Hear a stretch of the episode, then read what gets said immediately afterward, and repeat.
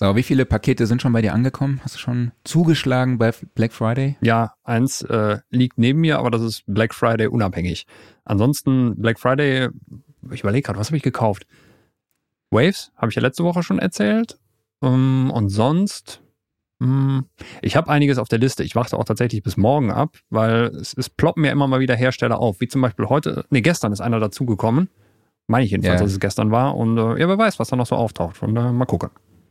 Wir sprechen ja später noch darüber, aber genau. es kann sein, dass ich heute einfach mal den Podcast verlassen muss, weil äh, ein Trockner geliefert wird, den ich mir äh, bei Amazon geschossen habe im Black Friday Angebot. Äh, also wisst ihr Bescheid. Genau.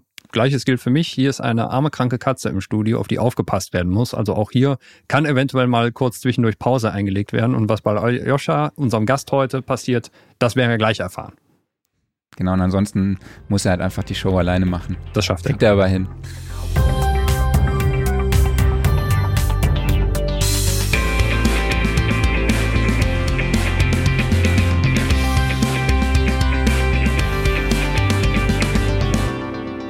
Okay, Sound Recording Podcast Ausgabe 91. Hallo an alle da draußen. Schön, dass ihr wieder dabei seid. Ich spreche wie immer mit dem schönsten Mann mit Mütze, Klaus Beetz und ich mit dem Mann, der diese Woche wahrscheinlich dann noch etwas trockener wird, nachdem sein Trockner da ist, Marc Bohn. Oh, dann. Ich dachte, den hätte eigentlich für euch später aufheben können, für die alles entscheidende Frage. Aber okay, wir lassen unseren Gast nicht länger warten. Du hast ihn ja schon angekündigt, man sieht ihn auch schon im Bild. Hallo Aljoscha, schön, dass du dabei bist. Hey Jungs, vielen Dank für die Einladung, freut mich sehr. Moin Moin. Mit Aljoscha sprechen wir heute über die Faktoren, die quasi ein erfolgreiches Mindset ausmachen, beziehungsweise auch eine erfolgreiche Denkweise und sprechen darüber, wie man sich am besten selbst darstellt, wie man im Marketing verfährt und wie man sich auch ja gegenüber dem Kunden beispielsweise in Kunden in Honorargesprächen verhält und dort auch positioniert, wie man sich auch vielleicht generell im Markt positioniert. Also es ist wirklich ein breites Thema heute. Ich freue mich sehr. Es ist auch wieder ein Thema, über das man sehr, sehr viel diskutieren kann, sehr viel sich austauschen kann und weniger so technik-nerdig, wo ich, was ja auch uns ganz gut liegt, Klaus, ne? In der Tat. Ähm, aber Aljoscha, du bist nicht heute nur bei uns zu Gast im Podcast, sondern du machst auch am 14.12.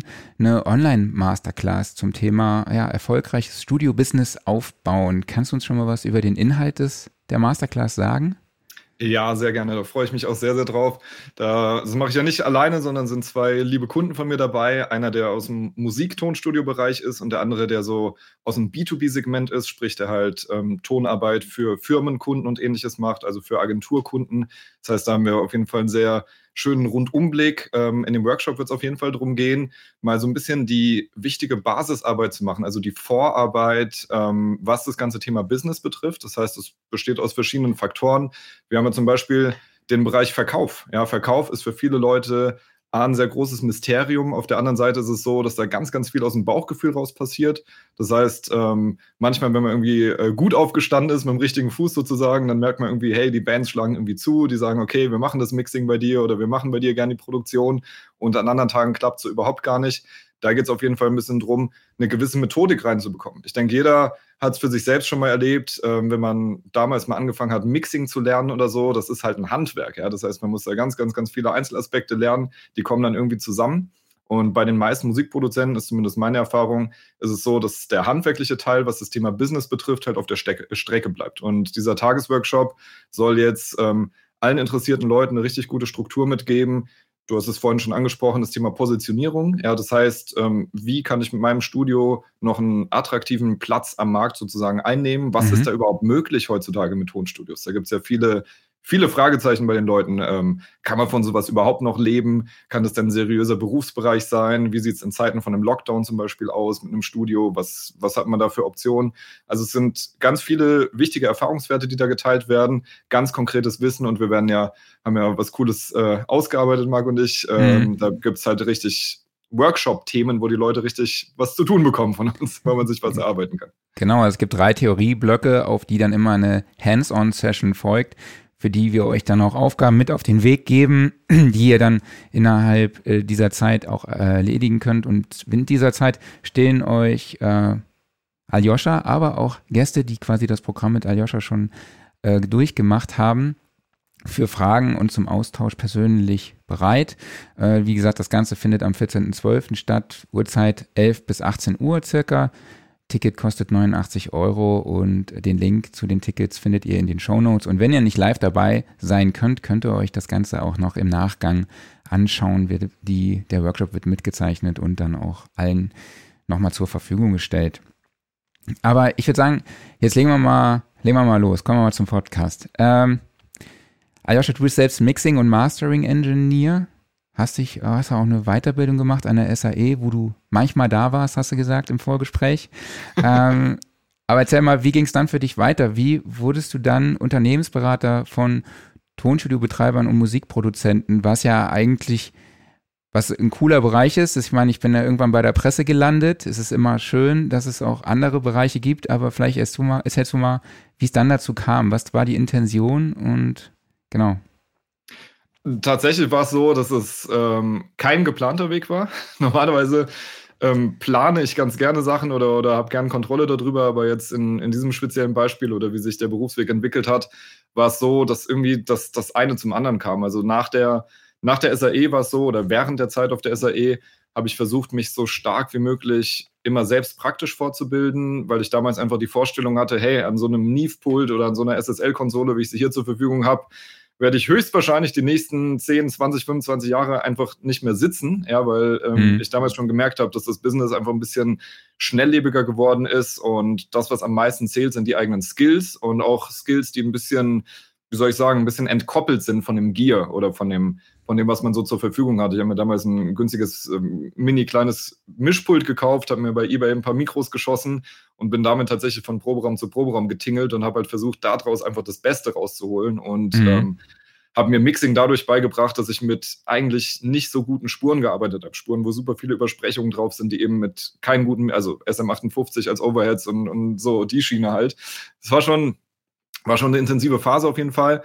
Und nach der SAE war halt dann meine Vorstellung, dass man, ähm, ja klar, in irgendeiner Form dieses Studio-Business einsteigt, aber meine Realität war, dass ich erstmal in der Arbeitslosigkeit gelandet bin, weil es halt nicht so funktioniert hat, wie ich es mir damals vorgestellt habe. Ich dachte immer, mhm. dass es relativ easy wird und so, aber ähm, die Realität hat dann doch ganz schön reingehauen, weil ich eben diesen einen Punkt so stark vernachlässigt habe, von dem ich gerade gesprochen habe, dass eben der Business-Part von einem Studio ganz genauso Handwerk ist, das mindestens genauso viel Liebe, mindestens genauso viel Entwicklungszeit braucht, wie eben der ganze tontechnische Teil. Und ich habe mich damals eben nur auf die Tontechnik konzentriert und dachte, je besser ich da werde, desto einfacher wird es im Business. Das stimmte aber leider nicht so ganz.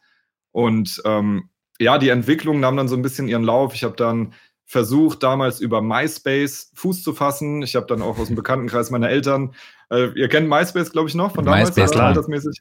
Okay, die jüngeren Leute wissen gar nicht mehr, was das ist. Äh, das heißt, da haben sich die, die meisten Bands halt in Seiten vor Facebook einfach präsentiert und ähm, es gab einen alten Bekannten meiner Eltern, das war ein, ich sag mal, ein Traditionsunternehmer, der hat als junger Mann eine Werbeagentur aufgebaut, der war da aber schon längst im Altersruhestand und der hat mich so ein bisschen unter seine Fittiche genommen und hat mir so Business Basics beigebracht. Ja, der mhm. hat mir mhm. wirklich gezeigt, was heißt es, eine Positionierung einzunehmen? Was heißt es, so die ersten Steps für einen richtigen Markenaufbau zu legen? Viele, viele Sachen, die mir einfach überhaupt nicht klar waren. Und er meinte, hey, pass auf, das sind einfach nur Techniken, das ist ein Handwerk, du musst das einfach richtig gut lernen und dann läuft das Ganze.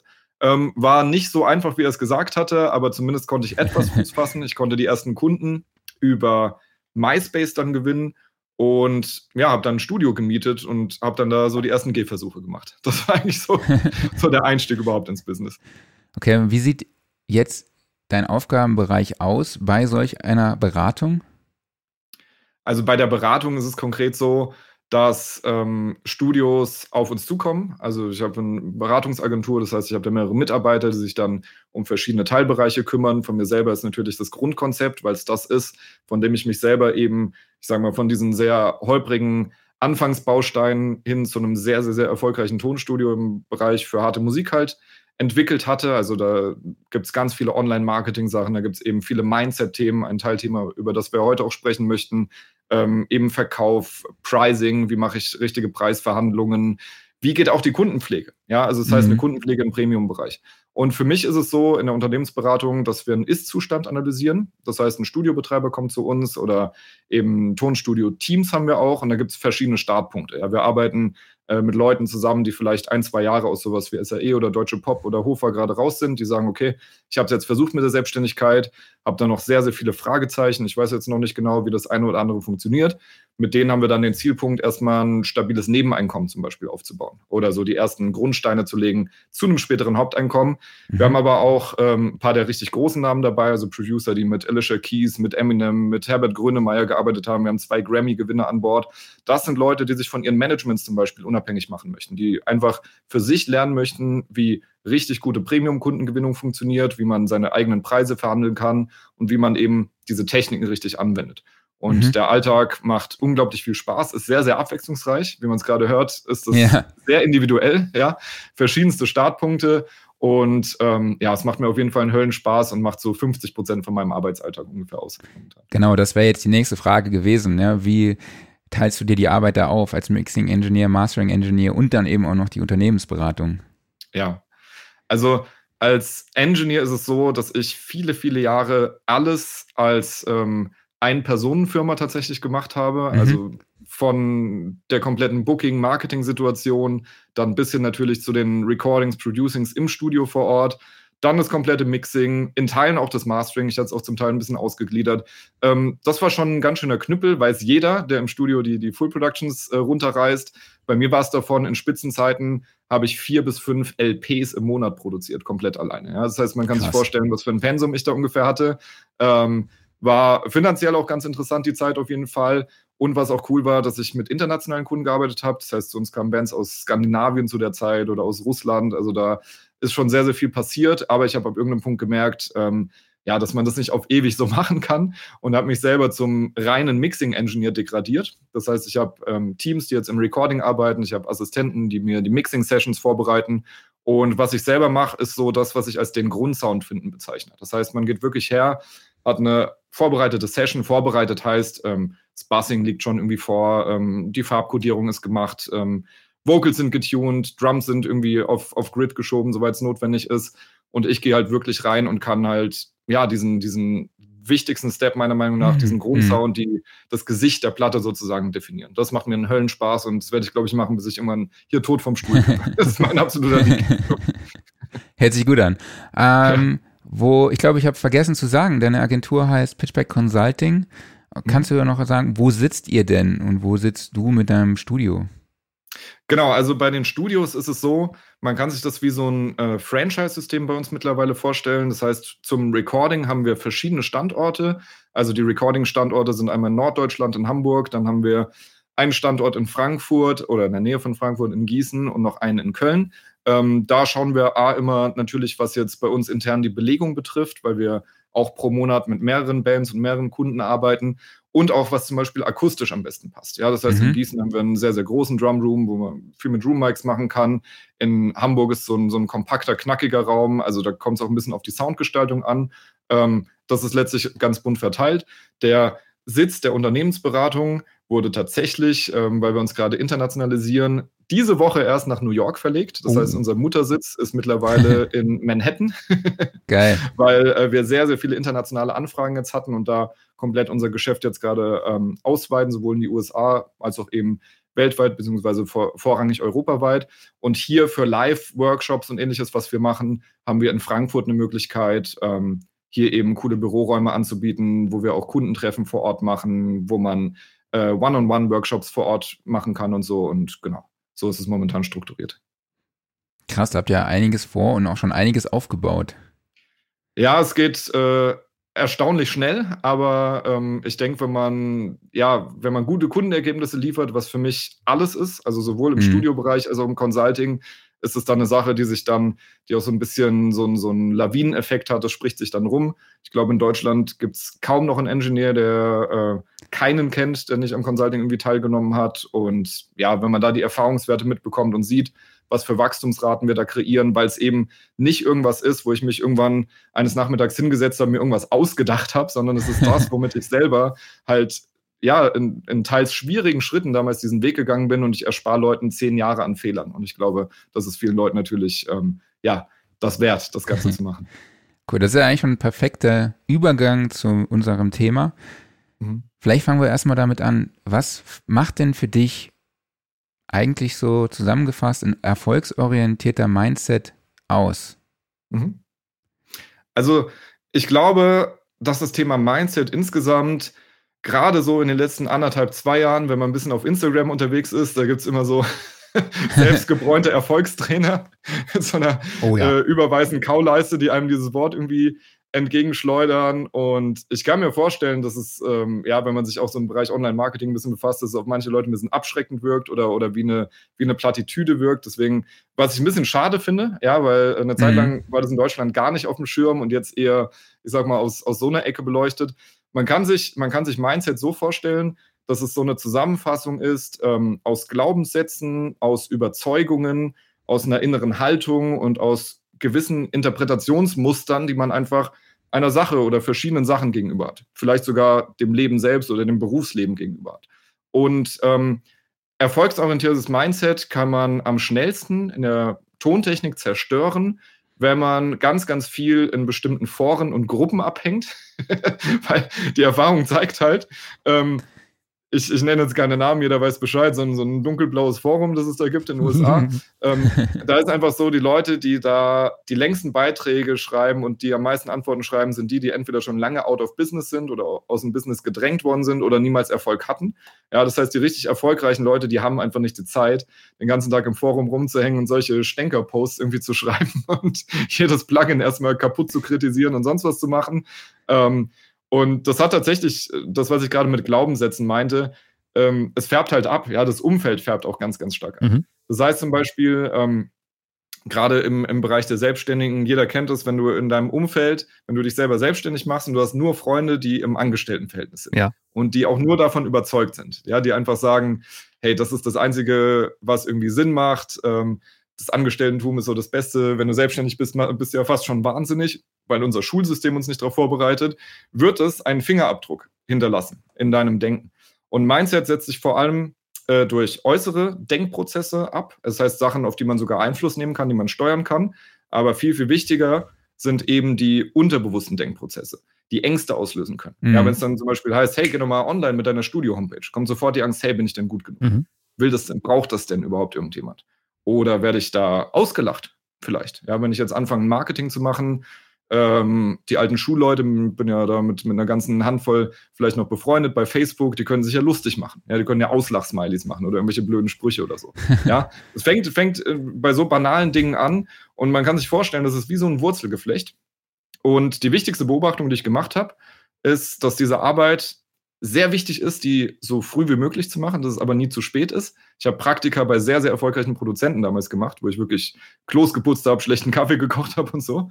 Und ich habe gemerkt, äh, dass die zwar sehr erfolgreich sind ähm, oder, oder gute Referenzen hatten und so weiter und so fort, dass deren Mindset aber absoluter Schrott war. Ja, ein Beispiel mhm. war, da kam ein, eine Audio- oder eine Zeitschrift reingeflattert, wo eine Rezension war, die sehr schlecht war. Und äh, der Producer hat angefangen zu weinen. Ja, obwohl der wirklich 30 Jahre im Business war und das den eigentlich nicht jucken müsste. Das hat ihn aber sehr gejuckt, weil man gemerkt hat, diese Angst vor Ablehnung mhm. ist ein integraler Bestandteil bei ihm noch und ähm, hat ihn da richtig einknicken lassen. Und deswegen mhm. finde ich sehr, sehr wichtig, an seinem Mindset zu arbeiten, bevor man anfängt, sein Geschäft vernünftig aufzubauen. Ja, ich war gerade zwei Sekunden äh, weg und habe den Trockner mal äh, reingelassen. Das, das ging aber sehr schnell.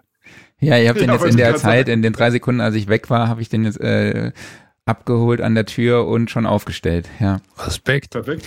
Äh, Ayosha, du hast ja jetzt schon viele Herausforderungen genannt, ja. vor denen deine Kunden stehen, eben diese Ablehnung. Ähm, aber welche Faktoren sind es denn doch so, die eigentlich so häufig bei Kunden auftauchen? Ich glaube, der Punkt ist so ein bisschen ähm, ähnlich wie bei anderen Selbstständigkeiten, aber schau mal, wir, wir arbeiten als, als Musikproduzenten oder als Mixing Engineers, sind wir uns immer in einer, in einer subjektiven Beurteilung oder sind einer subjektiven Beurteilung ausgesetzt. Mhm. Ja, das heißt, man kann sich jetzt selber hinsetzen und man kann über Wochen wirklich den derbsten Mix schrauben, den man selber so abfeiert, wo man wirklich im Studio am Tanzen ist, wo man sich denkt, ey, ich bin ein verfluchtes Genie, das ist einfach nur so übertrieben geil. Dann schickt man den WeTransfer-Link an die Band raus und jeder hat es wahrscheinlich schon mal erlebt. Drei, vier, fünf Tage lang kommt keine mhm. Antwort. Und man sitzt halt wirklich, als, als ob der Henker um die Ecke steht und, und hier, hier perlt irgendwie kalter Schweiß runter. Man wacht morgens auf, ist der erste Gedanke, äh, macht einen Laptop irgendwie auf und guckt, ob endlich das, das lang ersehnte Feedback da ist. Und es kommt einfach nicht. Und es ist ein richtig beschissenes Gefühl. Und ja, was, was kann passieren? Die Leute können schreiben, hey, wir feiern es überhaupt gar nicht. Wir haben uns das sowas von anders vorgestellt. Wir wollten viel dünnere Gitarren, wir wollten, keine Ahnung, ein ganz anderes Kick-Sample oder keine Ahnung was.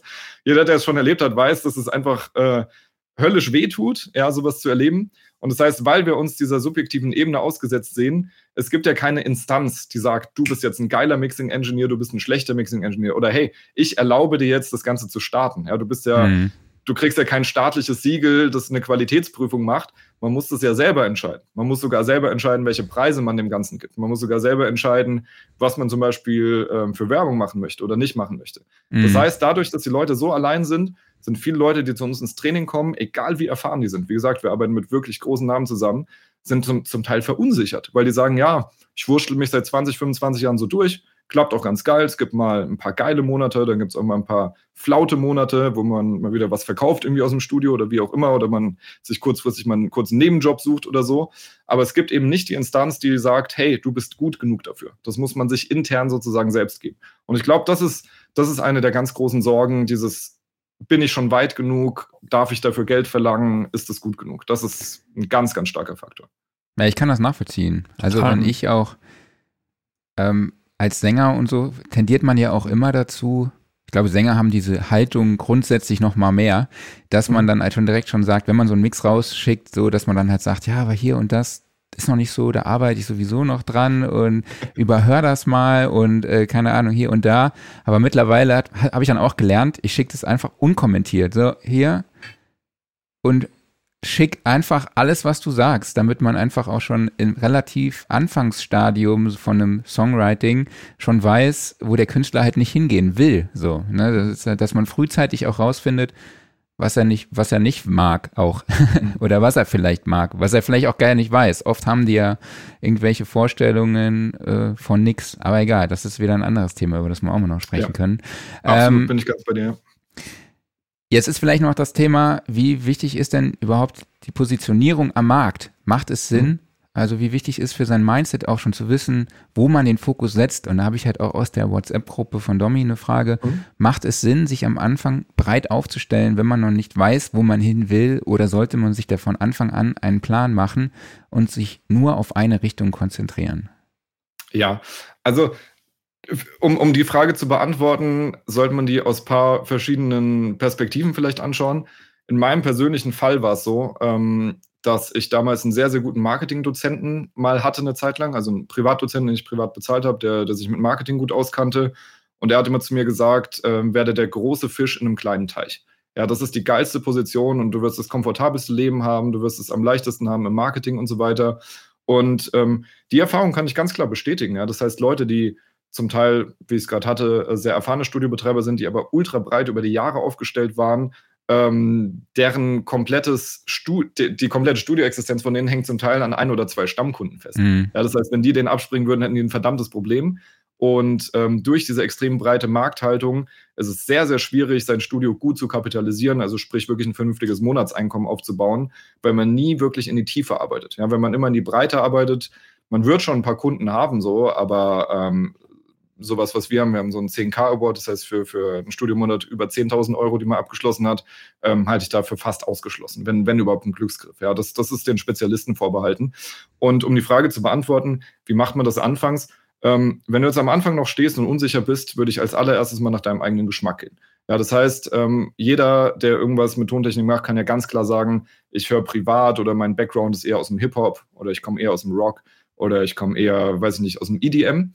Das heißt also, man bringt dadurch erstmal überhaupt ein Verständnis für die grundsätzliche Soundästhetik mit. Ja, das heißt, wenn ich mhm. mein Leben lang jetzt nur ähm, irgendwie äh, Paul Kalkbrenner gehört habe und jetzt soll ich plötzlich eine Metalcore-Band mischen, habe ich keinen Plan, was ich da mache. Einfach weil die Ästhetik sich nicht in meinen Gehörgang eingebrannt hat. Ich würde erstmal in die Richtung gehen, wo man selber Fan ist. Ja, tatsächlich haben wir Studios in jeder Stilistik und Unterstilistik, die man sich überhaupt vorstellen kann, komplett erfolgreich aufgebaut. Man kann nicht sagen, die im Hip-Hop haben es schwerer, weil da viel mehr Billig-Rapper rumrennen und die Rocker haben es irgendwie leichter oder so. Das ist so nicht. Beides ist harte Arbeit, muss man auch realistisch bleiben. Also mhm. ein Studio erfolgreich zu bekommen, ist harte Arbeit. Auch mit unseren Anleitungen ist es harte Arbeit so. Wir können den Weg nicht für die Leute gehen, wir können nur eine Landkarte geben mit äh, abgesteckten Punkten, die man trotzdem laufen muss. Aber ähm, ich würde erstmal nach dem eigenen Geschmack gehen und ich kann auf jeden Fall empfehlen, ähm, am Anfang zweigleisig zu fahren. A, eine Richtung dann, die man sich auserkoren hat, sehr stark zu trainieren, auch das mhm. Hören in dieser Richtung zu trainieren, auch die Historie dieser Richtung mal zu lernen. Ja, wenn ich jetzt im Metalcore anfange, möchte ich mal anfangen, irgendwie im Metal der 70er, 80er, 90er Jahre mal zu gehen. Was gab es da für Entwicklungen? Was, was gibt es da für Soundästhetiken? Also wirklich eine Fachkenntnis zu entwickeln. Nebenher würde ich aber empfehlen, in ein paar anderen Richtungen sich mal so Testspuren, die man so im Internet bekommt, da gibt es ja so, so Mixing-Contests oder wo man die auch immer herbekommt, gibt es ja ganz, ganz viele Ressourcen, ähm, auch mal einen Country-Song zu mischen, auch mal einen Hip-Hop-Track zu mischen, sich da ein bisschen reinzufuchsen. Da geht es gar nicht drum, ähm, jetzt irgendwie seine, seine Entscheidung zu verbessern, sondern eben neue Techniken zu lernen, ja, mit mhm. denen man seine eigenen Mixes dann einfach verbessern kann in der Hauptmusikrichtung. Das wäre jetzt erstmal so meine, meine Schlachtplanempfehlung für den Start.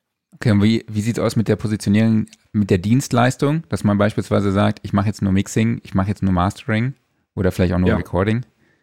Ja, also ich, ähm, ich persönlich profitiere sehr, sehr stark davon, dass ich am Anfang eben die Sachen in Personalunion gemacht habe. Ich denke so, für die ersten fünf bis zehn Kunden macht es auf jeden Fall Sinn, wenn man sagt, man hat die Option, die auch mal mit aufzunehmen. Ähm, ich finde halt, dass die, dass die Skills im zwischenmenschlichen Bereich da viel, viel schnelleres Wachstum erfahren, als wenn ich die Leute nur online kennenlerne. Ja, das mhm. macht einen ganz, ganz großen Unterschied. Aber ähm, wenn man ganz klar sagt, hey, ich mache das hier eh aus, aus irgendwie einem Raum in der Wohnung und jetzt ist vielleicht Lockdown uns ergibt sich die nächsten, keine Ahnung, ein, zwei Jahre die Option nicht und ich habe da kein Recording-Studio, ich möchte Mixing-Engineer werden, spricht auch nichts dagegen, das zu tun. Da bringen wir unseren Kunden allerdings ganz, ganz stark bei, wie wir da eben die persönliche Bindung eben durch das Benutzen von richtigen Online-Tools oder Kommunikationswegen oder Livestreaming ist ja auch ein Stichwort und so, dass wir mhm. wirklich die Leute so stark wie möglich virtuell ins Studio holen, um dann eine bessere Kundenbindung ähm, eben zu haben und die Kommunikation einfach so zu verbessern, dass es eben nicht dazu kommt, dass man fünf Tage auf ein Feedback wartet und dann kommt da irgendwas, das einem was den Kopf wegreißt. Okay, cool. Ähm, lass uns mal zum Thema Online- und Social Media Marketing oder beziehungsweise mhm. Marketing mhm. generell kommen. Da gibt es auch eine Frage von Domi ähm, zum Thema Selbstdarstellung im Internet, wenn man noch am Anfang steht. Wie präsentiert man sich in den sozialen Medien, auch wenn das Portfolio noch nicht so groß ist?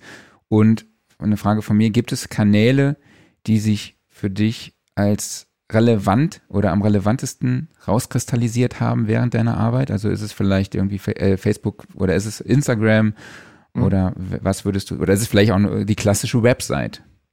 Ja, also am Anfang ist es so, ähm, man braucht zum Starten von einem Studio-Business, braucht man jetzt kein riesengroßes Portfolio. Ja, also wir haben Leute zum Start gebracht, die zum Beispiel zwei gute Arbeiten auf, ihrer, auf ihrem Website-Player oder bei Soundcloud oder wo auch immer präsentieren konnten. Mhm. Da geht es ja darum, ähm, den, den potenziellen Neukunden natürlich zu zeigen, hey, wie klingt das Ganze? Ja, das ist der Dreh- und Angelpunkt. Ja, man, man kann das geilste Marketing der Welt bauen, ja, mit den, mit den besten, mit dem besten Copywriting, also Copy ist immer der, der Textpart von der Werbung, den krassesten Bildern, den krassesten Videos. Wenn das, was man macht, die Kerndienstleistung, wofür man gebucht wird, einfach nicht geil ist, ja, und das den mhm. Leuten nicht gut gefällt, ähm, es gibt keine Zaubertricks, um an Kunden zu kommen. Ja, das, das gibt es nicht. Das, da geht es, wie gesagt, um, um gutes Handwerk. Und das Wichtigste ist erstmal, dass es gut ist, was man macht, dass die Leute, dass andere Leute dann dafür bereit sind, natürlich Geld zu bezahlen. Das ist der Faktor. Das heißt, bei uns ist kein einziger im Training oder es ist kein Studio im Training, das nicht vorher schon mal seine ersten zwei, drei Kunden oder bezahlten Jobs hatte. Ja, das, das gibt es bei uns nicht, weil diesen Test wollen wir den Leuten jetzt nicht, ähm, das kann man nicht überspringen. Weil wenn es jemand ist, der einfach so sehr den Geschmack nicht trifft, seiner Zielgruppe, ja, oder wo es einfach niemand mag, ähm, ist es ganz, ganz schwierig, ein Studio-Business aufzubauen, bis hin zu unmöglich. Das heißt, am Anfang würde ich auf jeden Fall schauen, ähm, was die Präsentation betrifft, ein paar richtig gute Fotos von sich vor allem zu machen. Das ist sehr wichtig, über die Person ganz stark zu gehen. Mhm. Ja, man braucht nicht das größte Setup. Selbst ich habe heutzutage, ich habe mein Setup sehr, sehr eingestampft. Das ist wirklich ein, ein kompaktes Mix- und Mastering-Setup, vor dem ich sitze. Aber ich würde dann über die Person einfach gehen. Ähm, das heißt, sehr gute Fotos von sich machen, eben das Setup, das man hat, sich mal davor von einem guten Fotografen fotografieren lassen oder ein Kumpel, der das vielleicht richtig gut beherrscht. Also nicht einfach irgendein liebloses Handy-Selfie oder so. Sieht halt nicht so richtig geil aus. Plus halt die Songs richtig gut präsentieren und wie du es gesagt hattest, eine Homepage ähm, kann am Anfang hilfreich sein, braucht man aber nicht. Also um die ersten 3.000 bis 5.000 Euro zu verdienen, braucht man eigentlich noch nicht mal eine Homepage. Da gibt es äh, einfach andere Strategien, mit denen man da an Kunden kommen kann. Aber ähm, was die Plattform betrifft, hängt es natürlich sehr von der Zielgruppe ab.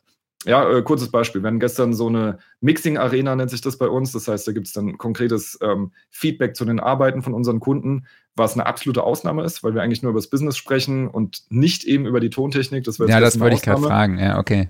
Alles genau. Klar. Weil wir wollen ja den Fokus halten, ja. Mhm. Sich zu defokussieren ist, glaube ich, äh, der Skill, den jeder Toningenieur am meisten beherrscht oder, oder mit der Muttermilch schon getrunken hat. so, weil man ist sehr, sehr schnell abzulenken, Absolut. wie so ein kleines Eichhörnchen so. Ähm, links und rechts gibt es immer spannende neue Sachen zu entdecken. Nein, wir halten schon den Fokus, aber um beim Beispiel zu bleiben, da gibt es natürlich Leute, ähm, zum Beispiel, ich sage mal, jetzt ein Anfang 20-jähriger Engineer, der im Metalcore unterwegs ist, wird seine, seine Kunden auf ganz, ganz anderen oder moderneren oder schnelllebigeren Kanälen erreichen, als jetzt ein Engineer, der 56 ist und orchestrale Musik für Werbespots schreibt. Das ist ein verdammt großer Unterschied. Ja, wenn, wenn der Zweitgenannte jetzt irgendwie anfängt, Videos für TikTok zu produzieren, da wird er keinen einzigen der potenziellen Geschäftsführer irgendwie finden, ähm, höchstens die Töchter von denen, und das bringt ihm halt gar nichts, wo er vielleicht seine gut produzierte Werbung dann platziert. Ja, mhm. das heißt, bei, den, bei der Wahl der Social Media Plattform fangen wir im Training immer so an, unser Training ist so, dass es immer auf Tatsachen basiert. Ja, ich, äh, auf Annahmen macht man mehr als genug. Wir arbeiten ja in einem sehr subjektiven Bereich, wie ich es meinte. Das heißt, im Business-Part geht es jetzt um konkrete Tatsachen und eine Tatsache wäre, ein richtiges ähm, Kundenavatar zum Beispiel erstmal zusammen zu erstellen. Zu gucken, hey, wer ist denn meine Zielgruppe? Welcher Altersbereich ist es denn? Was interessiert diese Leute? Was sind die Schmerzpunkte? Wie können wir die denen lösen, ja, durch unsere Zusammenarbeit? Und wo halten sich diese Leute in meisten Fällen auf? Es müssen nicht zwingend Social-Media-Plattformen sein. Ähm, zum Beispiel B2B-Kunden kann man postalisch sehr, sehr gut erreichen, dass man denen wirklich was zum Anfassen letztlich zukommen lässt und dann weiß, wie man dem dann nachtelefoniert, um dann ein Kaufinteresse zu wecken. Also da gibt es wirklich verschiedenste Taktiken. Ähm, deswegen muss man da immer den Hintergrund so ein bisschen kennen, um klar zu sagen, hey, ist es Facebook oder hey, ist es ja. Instagram? Das kann man so pauschal nicht beantworten. Das hängt sehr vom Studio ab. Aber wir nutzen tatsächlich so die ganze Bandbreite. Aber für jedes Studio immer so, ich sag mal, zwei bis maximal drei Kanäle, die dann Okay, passen. es hat auch jemand hier im Chat geschrieben, dass er eine Hardware-Broschüre von dir bekommen hat. Mhm. Und dann hatte schon jemand gefragt, wie er da rankommt. Aber da können wir am Schluss vielleicht noch drauf eingehen. Ja. Ähm, ein Thema, das du jetzt gerade erwähnt hast, wollte ich noch aufgreifen, habe ich jetzt vergessen. Ähm, vielleicht fällt es mir nochmal ein, dann hole ich das nach. Okay. Ähm, genau, jetzt ist es so, dass wir ja alle, du hast die Selbstzweifel ja schon angesprochen, ne? Ja. Ähm, diese Geschichte mit Facebook, ja, dann sehen das vielleicht irgendwie Kindheitsfreunde und so, jemand postet da ein Smiley, die Family postet da irgendwie ein Herzchen oder was weiß ich was, so. Alles, was so ein bisschen peinlich ist. Und ich oute mich jetzt. Aus diesem Grund traue ich mich nicht, den Podcast hier als Video auf meinem privaten Facebook-Account zu teilen. Ich teile es halt bei LinkedIn, ich teile es äh, auf Instagram und überall. Wir sind hier äh, wöchentlich im Podcast, haben mehrere 10.000 Hörer im Monat und trotzdem mache ich das nicht. Und hier, es gibt hier auch eine Frage von Tenderklang. Er, er schreibt nämlich auch, jetzt habe ich die, genau, wie bekomme ich den Selbstzweifler in mir auf ein gesundes Level? Ja. Ja, das ist, äh, das ist ja eine Frage, die, ähm, wo wir ja das Tontechnische auch so ein bisschen verlassen, ja, weil es ja zum Teil diese Selbstzweifel, die, die merkst du ja dann vielleicht auch in anderen Bereichen so des Lebens, ähm, dass man sich irgendwie ein bisschen mehr Gedanken macht über Sachen oder über seine eigene Außenwirkung und ähnliches. Ähm, es, gibt da, es gibt da verschiedene Methoden und Techniken. Es gibt innere und äußere Techniken. Also das eine ist, ähm, das ist so von den, von den alten Stoikern, es ist eine sehr interessante Methode. Ähm, Marc Aurel hat ein richtig geiles Buch geschrieben, ist, glaube ich, ein paar tausend Jahre alt, aber es lohnt sich sehr, das mal zu lesen. Selbstbetrachtung ist, ist, richtig nice. Ähm, von den alten Stoikern, was man da lernen kann, ist, ähm, es gab, es gab jemanden, es gab einen römischen Stoiker, der hat seine Schüler dazu gezwungen, in besonders peinlichen Gewändern über die großen Marktplätze Roms halt zu laufen. Ja, das heißt, es gab irgendwie eine Farbe, die ging gar nicht. Dafür wurdest du absolut brutal ausgelacht. Er hat gesagt, okay, diese, keine Ahnung, mintgrünen Gewänder, die tragt jetzt mal eine Woche bis euch dieses Auslachen einfach überhaupt nichts mehr ausmacht. Heutzutage Expositionstherapie genannt. Das heißt, was kann man machen? Ein kleiner Trick ist, man geht einfach mal in den Supermarkt und grüßt mal zehn wildfremde Leute. Ja, das ist ganz schön hart am Anfang. Man, man stellt sich das so leicht vor, aber es ist ganz schön krass. Zweite Stufe wäre, äh, zehn wildfremden Leuten pro Tag ein Kompliment zu machen. Und die dritte und schwerste Stufe ist, zu zehn wildfremden Leuten zu gehen und zu fragen, ob man da duschen kann, weil die eigene Dusche kaputt ist. Das traut sich fast keiner. ja?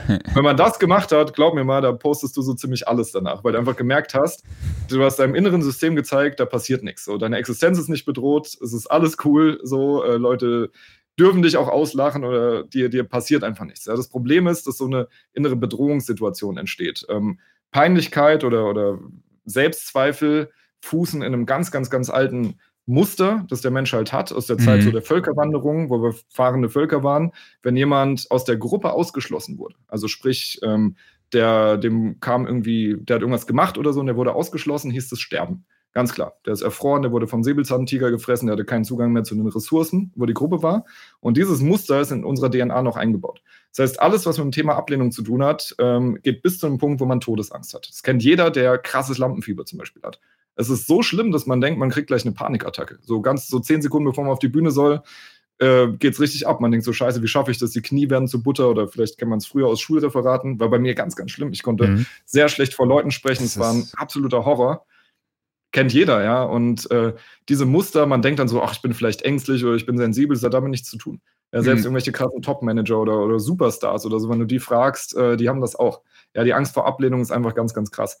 Und ähm, was macht einem das größte Unwohlsein? Das größte Unwohlsein macht einem das Gefühl der Ohnmacht, sprich, dass man seine Entscheidungsfähigkeit verliert.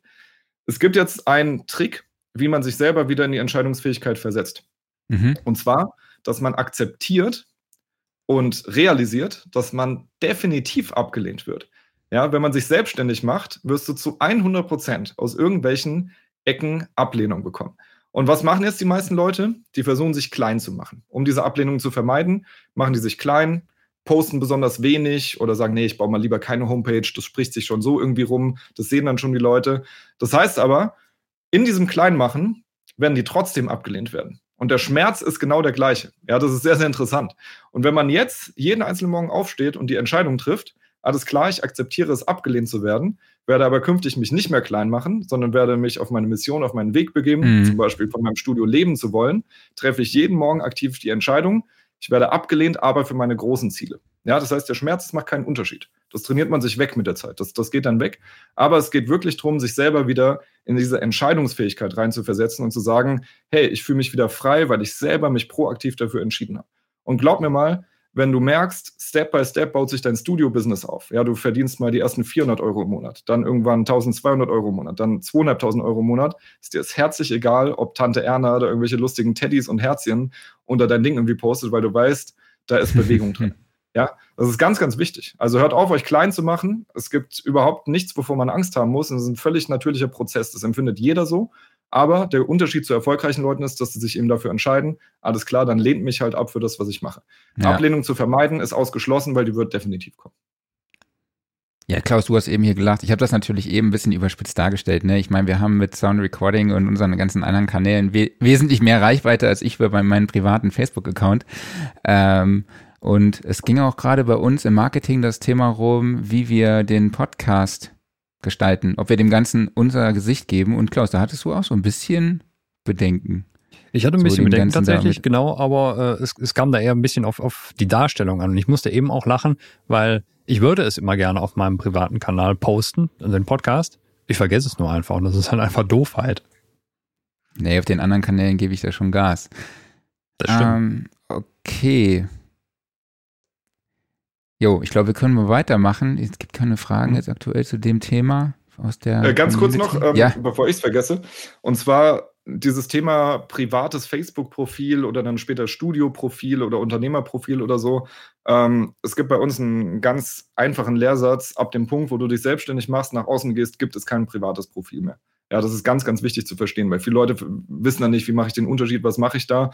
Ähm, wenn jemand wirklich sagt, okay, ich bin jetzt ein Studiobetreiber, ich kann schon so ein bisschen davon leben, aber jetzt soll es richtig krass werden und ich möchte jetzt wirklich Premium-Kunden haben, diese Kunden, ja, manche von denen werden euch durchleuchten. Das heißt, die gucken sich das private Facebook an. Und wenn dann nur Sachen sind, ähm, die die nicht sehen sollten, ja, oder die eure Professionalität massiv in Frage stellen werden, habt ihr ein Problem. Das heißt, mhm. ich würde immer mit der Haltung dran gehen, alles klar, alles sehen die potenziellen Kunden. Was möchte ich? Das ist ja sehr interessant, weil man kann sein Image sehr, sehr proaktiver gestalten, mit einem Facebook zum Beispiel. Also man kann es sehr aktiv gestalten, was die Leute eben von einem sehen sollen und was nicht. Das heißt, ich würde es immer in der Hinsicht hin gestalten, die zu dem roten Faden, zu der DNA passt, die man studiomäßig als Positionierung eingenommen hat und ähm, die man eben ausstrahlen möchte. Das ist sehr, mhm. sehr wichtig. Das nur kurz als, als Hinweis. Was mir da als Tipp noch geholfen hat, ist einfach, man macht sich ja halt auch dann immer so Gedanken, ja, es gibt ja jemanden, der macht das schon. Ach, das machen ja auch schon Tausende. Und ja, der würde das vielleicht auch besser machen, äh, vielleicht wäre der auch der bessere Redakteur, der bessere Autor, der bessere Mixing Engineer, aber irgendwie, aber ich glaube, dass der Punkt ist halt einfach, derjenige macht es vielleicht nicht. Ne? Genau. Also man ist halt derjenige, der es halt macht und äh, möchte, sollte das dann halt auch zeigen. Und diese Einstellung hat mir bei solchen Themen echt äh, viel geholfen, vor allem hier auch bei dem, bei dem Podcast zu machen. Ne? Es gibt Ja. vielleicht Leute, die das besser machen würden als Klaus und ich, aber die machen es halt einfach nicht, sondern wir machen es halt einfach, weil es uns Spaß macht. Ne? Und ähm, damit ihr mich jetzt nicht mehr so robotermäßig seht, gehe ich noch ganz kurz nochmal aus dem Stream und komme nochmal rein. Genau. Ja, das kann ich auch gerade noch Und mal Klaus stellt die aufgreifen. nächste Frage. Ja, ich wollte es eben noch mal kurz aufgreifen. Also geh du mal eben raus, Marc, äh, ich erzähle weiter. Ähm, äh, dieser Punkt einfach dieses, es gibt immer mindestens einen, der besser ist als man selber. Oder zwei oder drei oder keine Ahnung, tausend. Aber ich glaube, also das habe ich auch oft bei mir, diese, ja, eine gewisse Form von Selbstzweifel, aber wenn man das akzeptiert und einfach sagt, ja, gibt es. Aber die sind halt gerade nicht da oder die, die machen was ganz anderes oder was auch immer. Ne? Fällt dich ja davon nicht ab, besser Richtig, zu werden. ich bin ja gerade in der Position. Genau. Ich habe ja gerade die Chance hier, das zu ergreifen und das zu machen. Ist ja egal, Absolut. ob da Leute sind, die besser sind. Ne? Der Kunde ist gerade hier bei Absolut. mir im Gespräch und alles gut. Ja, voll. Und ähm, ich denke auch, ähm, was das betrifft, dass es andere gibt, die irgendwie wie besser sein könnten und so weiter. Ich finde es ganz wichtig, wenn man so in den ersten ein bis zwei Jahren seines Businessaufbaus ist, auch ein paar gesunde Scheuklappen aufzusetzen. Mhm. Ja, einfach mal die Kanäle, die einen vielleicht belasten oder wo man merkt, wenn ich mir das angucke, wie ich es gerade meinte, ein Image kann man so, so stark kreieren, dass da sogar ganz viel Schall und Rauch äh, entsteht. Ja, das heißt, Leute werden da zum Teil werden die massiv geblendet. Ich kenne das aus der Zeit, ähm, als ich Praktikant war, da gab es zwei Leute, ähm, vor denen ich höchste Ehrfurcht hatte, wo ich dachte, ach du Scheiße, ey, die sind bestimmt Multimillionäre mit ihrem Studio, das sah alles so krass Mhm. aus nach außen hin, da waren so krasse Kunden. Und einer hat abends seine Lederjacke angezogen, meinte, ja, ich fahre jetzt noch eine Runde Taxi. Und ich dachte, er fährt irgendwie ins Hotel oder so. Nein, er war der Taxifahrer dann tatsächlich, wo ich Ja, dachte, cool. okay, krass, nach außen hin wirkt das ganz, ganz, ganz anders. Das heißt, ähm, ich würde, ich würde Profile, die einen irgendwie belasten oder einschränken oder so, würde ich einfach mal deabonnieren oder da einfach nicht draufgehen und sich einfach mal zwingen, die Scheuklappen aufzusetzen, mal bei seinem eigenen Studio zu bleiben und seine eigenen Fortschritte zu checken, weil es eh keinen Sinn macht und man wird nie genau wissen, was bei anderen wirklich passiert. Ja, das ist immer so ein bisschen, man kann sehr viel, sehr viel manipulieren natürlich auch Social Media mäßig. Ja. Ähm, jetzt haben wir ja viel über Marketing und Social Media Marketing gesprochen auch. Dann, was ja eigentlich auch zur Kundengewinnung dienen sollte. Ähm, aber hier haben wir auch noch eine Frage aus unserer WhatsApp-Gruppe. Wie gehe ich als Einsteiger am besten bei der Akquise vor? Vielleicht kann man das Einsteiger auch pauschalisieren. Wie geht man generell vor? Ja, also ich würde ich würde jetzt ganz am Anfang bei der Akquise, ähm, die Amis nennen das Lowest Hanging Fruit, ja, das heißt die, die Früchte, die so am niedrigsten hängen. Es wird ja auf jeden Fall, ähm, man kommt ja dann wahrscheinlich aus einem, einem musikalischen Background, sage ich jetzt mal, ist vielleicht in der Band unterwegs oder ist als, als Solokünstler unterwegs. Und da kann ich auf jeden Fall empfehlen, einfach mal auf Leute zuzugehen, ähm, ja, wo man, wo ein gewisses Vertrauensverhältnis herrscht. Ja, Mhm. später im, im Bereich des Marketings, vor allem auch im Bereich des Verkaufes, ist der absolute Dreh- und Angelpunkt das Thema Vertrauen.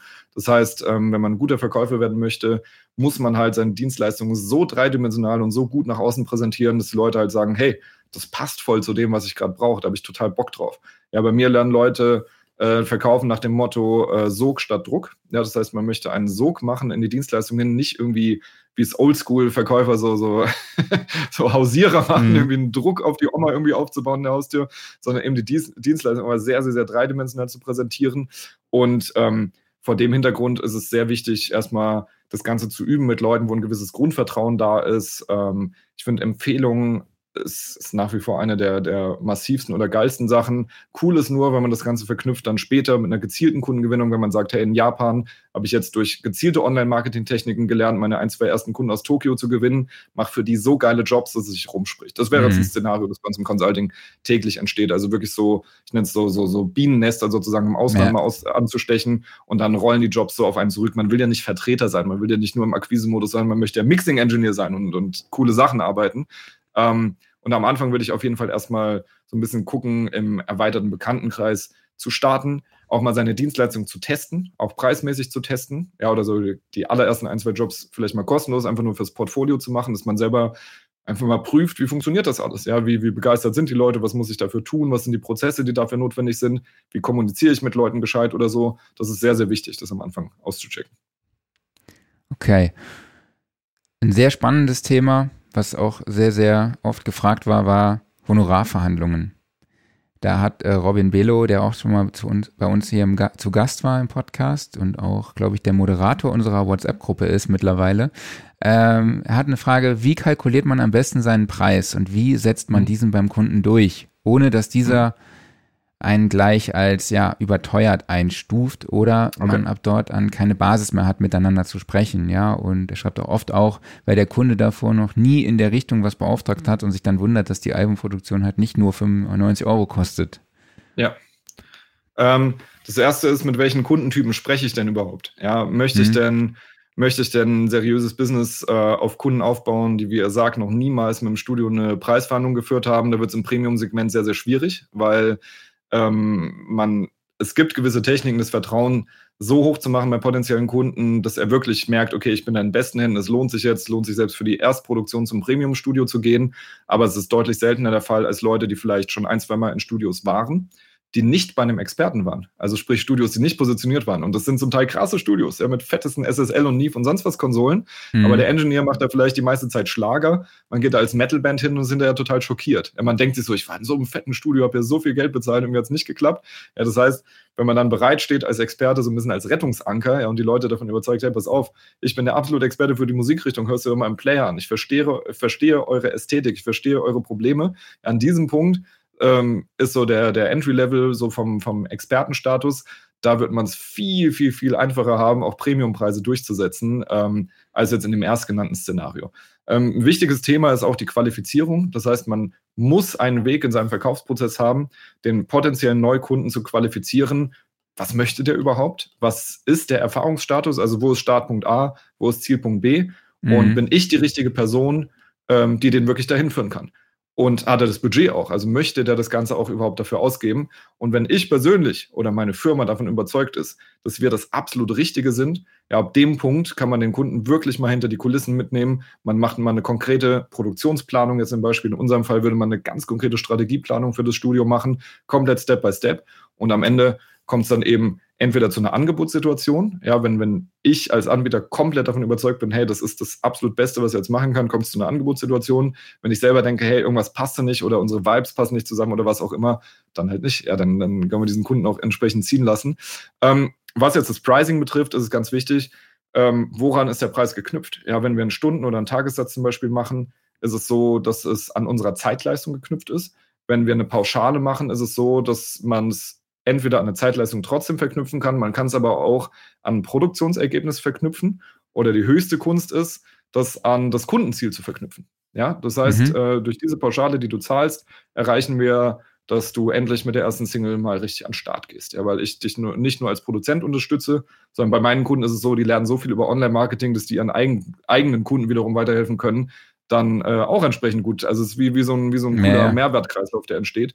Ähm, und da sind Leute natürlich auch bereit, was anderes zu zahlen. Aber wie gesagt, es muss sich um die Kerndienstleistung drehen. Du musst einfach gut sein in dem, was du tust. Und richtig gut kannst du nur werden, wenn du viel eine Sache trainierst. Bruce Lee hat äh, gesagt, der gefährlichste Mann ist der, der irgendwie 100.000 Mal den einen Schlag trainiert und nicht 100.000 Schläge irgendwie einmal trainiert. Das ist einfach so. Ja, und wenn ich jeden einzelnen Tag Metal mische, wenn du mich nachts wächst, ich habe keine Ahnung, mehrere tausend Platten gemischt in der Musikrichtung, wo ich unterwegs bin, kannst mich nachts wecken oder im härtesten Jetlag, ich setze mich hin und mische in einer halben Stunde halt einen Sound, der auf Weltklasse-Level ist, wenn die Spuren passen. Sofort.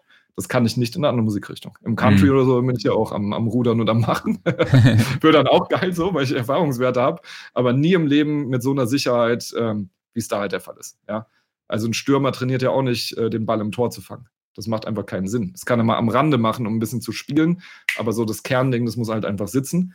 Und wenn das passt, man das Ganze gut nach außen trägt, durch ein gutes Marketing, durch eine gute Positionierung, dann im Verkauf sich gut auskennt, die Techniken beherrscht, wie ich es gerade meinte. Das sind einfach Techniken. Mhm. Das sind Techniken, dass man einfach weiß, ähm, wie präsentiert man sein Angebot so, dass der Kunde dann am Ende eine Entscheidung treffen kann. Auch Nein ist übrigens eine absolut valide Entscheidung, vor der die meisten Leute, die wir es eben hatten, Angst haben, weil die denken, das ist die massive Ablehnung, der mag mich dann nicht mhm. oder der mag meine Dienstleistung nicht. Absoluter Bullshit. Ja, das ist sein gutes Recht. Ein Verkauf ist eine Interpretation. Das ist mhm. ja kein, kein Sachzustand, sondern ein Verkauf ist für beide Seiten zum Teil was völlig anderes. Ja, und wenn man das alles auf eine Linie bringt, ähm, kann man es mit Sicherheit innerhalb von acht bis zehn Wochen schaffen, für sein Studio absolute Premiumpreise durchzusetzen und sich ein vernünftiges Business aufzubauen. Ich hätte zu dem Pricing nochmal eine Frage, aber vielleicht mhm. vorhergehend noch die Frage, wie geht man denn dann auch mit, mit diesem Gedanken um? Ja, man möchte ja den Kunden auch gar nicht verlieren. Also man möchte ja eigentlich, dass er die Dienstleistung bucht. Und äh, wie schafft man es dann halt auch trotzdem dann auch Nein zu sagen, zu dem Preis mache ich es nicht? Und welche ja. Synergien kann dieses Nein eben erzeugen?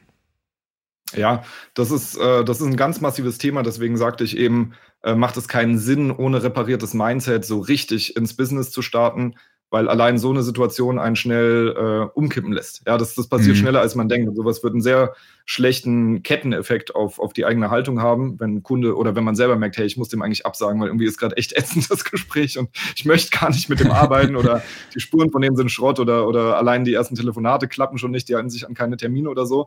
Ähm, dem geht voraus das sogenannte Mangel-Mindset. Mangel-Mindset bedeutet, ähm, ich kann eigentlich froh um jeden Krümel sein, der hier kommt, ähm, weil viel gibt es nicht mehr. Der Markt ist total kaputt und jede Produktion, die ich irgendwie händeringend an den Start bekomme, die ist schon ziemlich geil und da bin ich schon geiler als jeder andere Studiobetreiber. Ja, und ähm, dieses Mindset ist eine totale Katastrophe, weil man sich selber in diese Ohnmacht versetzt. Alles, was irgendwie in meine Richtung kommt, ich bin eigentlich nur der Bittsteller. Ich bin kein professioneller Anbieter, der mit breiter Brust da sitzt und sagt, hey, ich habe eine Premium-Dienstleistung und ihr müsst euch quasi darauf bewerben, um überhaupt mit mir arbeiten zu können, sondern man sitzt da und greift nach allem. Ähm, damit zerschießt man sich sein Portfolio, damit ähm, wird man es niemals schaffen, ähm, in die nächste Liga vorzudringen, weil das wie so ein Hamsterrad ist, weil diese Leute, mit denen man auf diesem kleinen Level arbeitet, die kennen nur Leute, die auch auf diesem kleinen Level operieren. Sowohl preislich als auch von dem, was die für eine Haltung dem Dienstleister gegenüber mhm. haben. Und das heißt, man ist dann wirklich ähm, zum Teil über Jahre, Jahrzehnte gefangen eben in dieser, in dieser Spirale, die ganz, ganz, ganz gefährlich ist. Äh, kann ich definitiv nicht empfehlen, das, so, das so anzugehen.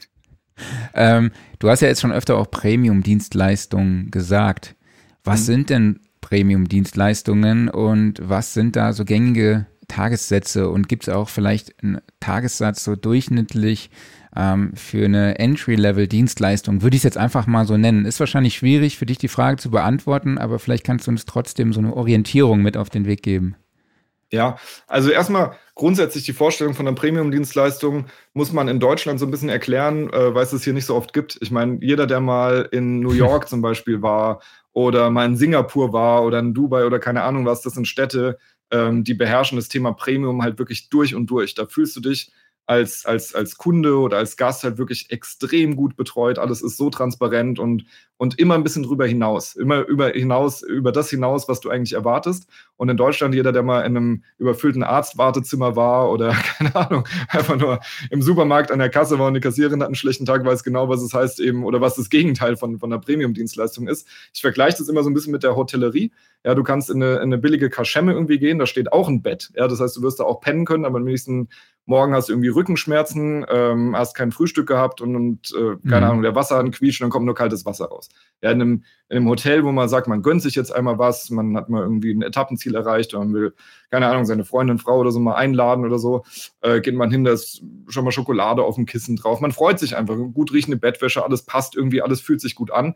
Und so ähnlich ähm, kann man auch ein Tonstudio strukturieren. Ja, das heißt, mhm. dass der Kunde ab dem Moment der ersten Kontaktaufnahme einfach ein gewisses Feeling bekommt, hey, hier werde ich als Kunde ernst genommen, ähm, ich bekomme was für mein Geld, ja, das ist in Deutschland ja auch sehr, sehr wichtig, so dieses, man, man hat so einen guten Gegenwert und es geht einfach ein bisschen über das hinaus, was ich jetzt erwartet habe. Also alles ist sehr transparent, ich werde im Prozess von Step zu Step geführt, da ist nicht einfach mal fünf Tage E-Mail-Funkstille und solche Sachen, die ich tagtäglich ja sehe bei Studios, was so falsch gemacht wird. Es funktioniert einfach. Was jetzt die ähm, Preisranges betrifft, ist es so, ich habe mittlerweile so viele Studios beraten, dass ich da ähm, gewisse Marktmittelwerte natürlich ähm, in- und auswendig kenne. Es gibt so gewisse Meridiane, die es dann gibt. Wenn ich das allerdings öffentlich machen würde, würde ich da ein ähm, geschlossenes Geheimnis zwischen mir und meinen Kunden verletzen, indem wir sagen, alles, was im Inner Circle passiert, bleibt im Inner Circle. Das heißt, da wird komplett offen über Preise kommuniziert. Da werden sogar Jobs verschenkt an andere Studios, wenn man sagt, hey, wir sind aus dem Metal, äh, wer möchte hier den Hip-Hop-Job machen oder so, was ja wie, wie ich sagte, in gewissen Foren oder auch in Facebook-Gruppen absolut undenkbar wäre. Da würden die sich wie die Hyänen draufwerfen, wenn sowas wäre. Und die Kunden würden nicht so ein gutes Ergebnis haben.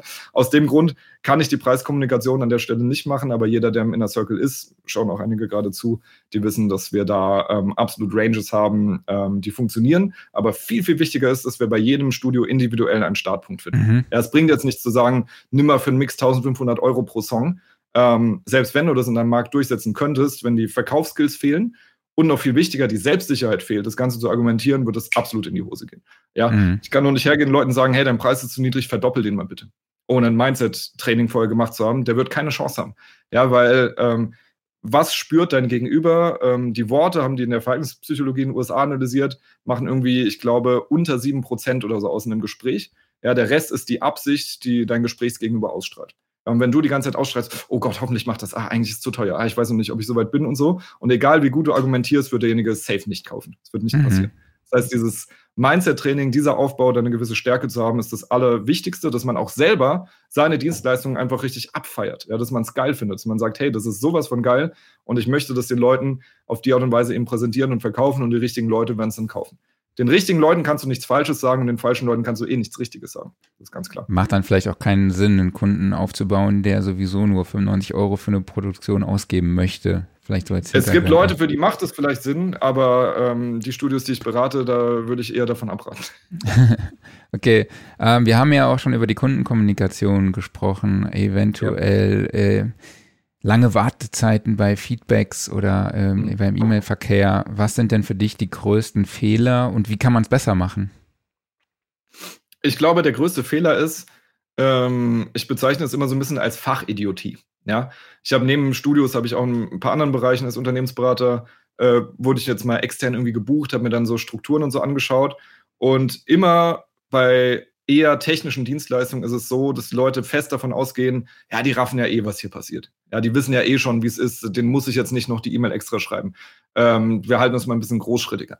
Das ist ein ganz, ganz, ganz großer Fehler. Ja, weil ihr müsst euch mal vorstellen, man sitzt da in seinem Studio, man kennt seine Mikros, man kennt die ganzen Sachen, man kennt ja die Abläufe, man weiß ja, dass erst die Drums kommen und dann, was weiß ich, in den meisten Fällen erst die Gitarren, dann der Bass und so. Aber die Bands, die Kunden, die wissen es nicht. Für die ist es vielleicht der erste Studioaufenthalt. Oder die waren vorhin im Studio, wo es halt nicht cool war, wo, wo, wo eh alles durcheinander war, wo die einfach nicht Bescheid wissen. Und das heißt, bei jeder Information, wo man selber vielleicht denkt, ach, das wissen die schon oder das ist jetzt doof, wenn ich das schreibe, unbedingt das dem Kunden kommunizieren. Die Kunden freuen sich darüber. Jeder Kunde freut sich darüber, einen klaren Fahrplan zu haben, eine Transparenz zu haben, zu wissen, was ist der nächste Step, was ist der übernächste Step, mhm. was ist der überübernächste Step. Das ist ganz, ganz wichtig. Ja, das ist, das ist einer der großen Fehler. Okay, Klaus, ich habe auch die Idee gehabt, das habe ich schon eingeplant in unsere Podcast-Schedules, äh, dass wir einfach auch mal Musiker einladen mhm. und mal sagen, darüber sprechen, was ist euch denn überhaupt wichtig im Studio? Ne? Das haben wir bisher noch nie gemacht. Ja? Also, ja. was ist denn einem Gitarristen wichtig äh, beim Tonstudio-Aufenthalt? Aufenthalt, ne? Es ist eigentlich so naheliegend, aber wir haben da auch noch nie drüber nachgedacht. Das stimmt. Und das äh, wollen wir jetzt äh, im Februar mal angehen. Sehr gut. Cool. Genau, ähm, Aljoscha, vielleicht noch zum Schluss die Frage, ähm, du hast ja schon gesagt, dass Selbstdarstellung für dich oft am Anfang halt ein Problem war. Also jetzt kann ich durchaus sagen, du hast ein sehr professionelles und äh, authent sehr authentisches Auftreten. Ähm, was waren denn für dich so die wichtigsten Learnings auf diesem Weg bis, bis hierhin? Ähm, dass ich nicht sterbe. Nein, also das, das, das Ablehnung, äh, wie ich es vorhin meinte, das, das, äh, das hat existenzielle Ängste hervorgebracht. Was wir vorhin hatten, ich, ich konnte in der Schule nicht vor Leuten sprechen. So, ich, ich dachte wirklich, das ist das Schlimmste, was mir passiert. Ich habe äh, die Unterrichtsstunde, wo, wo es hieß, du musst jetzt hier Effi Bries irgendwie vorstellen, die habe ich halt geschwänzt, so, solange es halt irgendwie ging. Ich habe das halt irgendwie versucht rauszustretchen, weil ich so viel Angst davor hatte vor der Reaktion des Lehrers, dass irgendwie jemand in der Klasse lacht und keine Ahnung was. Ähm, das war richtig krass. Klar, das hat mir dann später, ich habe in verschiedenen Bands, weil ich Schlagzeuger das auf der Bühne stehen hat, dann auch geholfen. Das hat es ein bisschen, äh, ein bisschen abgebaut. Aber ich, ich glaube, das größte Learning war tatsächlich, ähm, weniger nachzudenken und es einfach mal zu machen und einfach mal zu sagen, ich lasse mal auf mich zukommen. Und das, was passiert, bringt mich nicht um. Auch ein Kundengespräch tötet mich nicht. Ja, ich habe viele Jahre habe ich Kampfsport gemacht und da kriegst du mal richtig einen auf die Nase oder das Auge tut mal wieder, oder die Lippe geht mal auf oder so, wenn du ein bisschen Kontakt kämpfst. Und ähm, in einem Verkaufsgespräch passiert das nicht. Ja, der Kunde, der springt dann nicht durchs Telefon und fängt an, dich zu würgen, weil du irgendwie einen falschen Satz fallen lässt, ähm, sondern er sagt dann, nee, das klingt, keine Ahnung, das klingt jetzt total komisch, äh, so möchte ich eine Produktion nicht machen und das möchte ich jetzt auch nicht. Und das ist das Schlimmste, was passiert. Ja, das heißt, dass man einfach mal selber für sich vielleicht einen, Zettel nimmt, einen Stift nimmt und so Eskalationsstufen aufschreibt, was denn das aller, aller schlimmstmögliche Ergebnis wäre. Und am Ende merkt man, hey, da gibt es gar nichts, wovor ich eigentlich Angst haben muss. Ja. Und das hat mir total geholfen. Ja, immer wieder in die Situation zu gehen, immer wieder reinzugehen, immer wieder den inneren Schweinehund zu überwinden. Es gab Phasen, da hat es ganz schlecht geklappt. Da gab es Phasen, wo ich mal ein bisschen mutiger war. Und irgendwann durch dieses jahrelange Training habe ich dann gemerkt, es passiert nichts. Mhm. Und ich würde sagen, dass ich heute auch mit Kritik doch auch besser umgehen kann, würde ich schon sagen. Okay. Im Mixing jetzt zum Beispiel, weil ich mich einfach selber sehr sicher fühle. Damals dachte ich, meine Dienstleistung ist scheiße oder ich kann gar nichts. Das waren die ersten Gedanken so, wenn man ja. die erste Kritik bekommt zu seinen ersten drei Mixes. Denkt man so, ich lasse es lieber ganz. Darf ich noch was Persönliches fragen? Ähm, wie würdest du denn die Rolle deiner Arbeitslosigkeit damals einstufen ähm, ab, ähm, im Weg, in deinem Weg quasi? Ja, das ist eine von, von zwei Triebfedern, die man so hat. Die eine Triebfeder sollte eine positive Triebfeder sein. Ich nenne das immer so ein, so ein Horizont-Ding. Wir hatten jetzt gerade in der Circle-Gruppe eine coole Übung, wo Leute sich auf den Berg bei uns gestellt haben, einfach so einen Horizont geguckt haben, sich nachgedacht haben, wo sehe ich mich in zwei, drei und fünf Jahren. Äh, sehr geile Übung. Das heißt, ich hatte gewisse Visionen, ich hatte gewisse Zielpunkte. Und auf der anderen Seite, um diese Feder mal richtig auf Spannung zu setzen, braucht man Situationen oder Momente, wo man sagt, so nie wieder. Ja, mhm. so einen Tag wie heute möchte ich nie mehr in meinem Leben haben und ich werde alles Menschenmögliche dafür tun, äh, damit das nicht mehr passiert.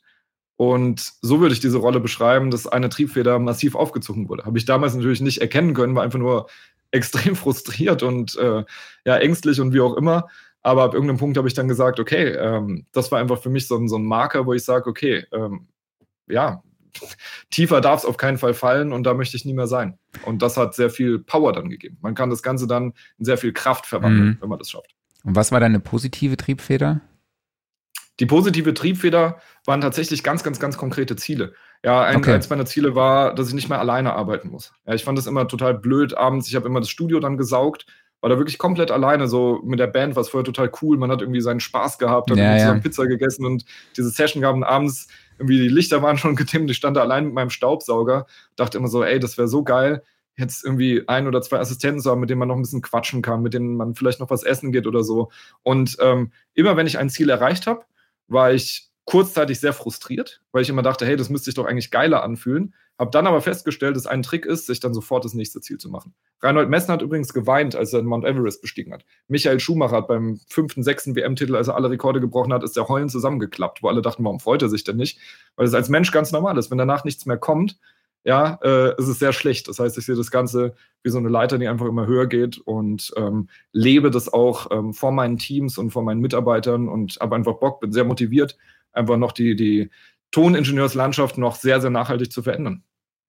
Ich habe noch eine Frage zum Thema Selbstdarstellung. Du hast ja jetzt schon erklärt, wie wichtig mhm. es ist, einfach selbstbewusst aufzutreten, sich gut darzustellen und so weiter und so fort. Aber gibt es auch einen Punkt, wo du sagen würdest, das ist zu viel?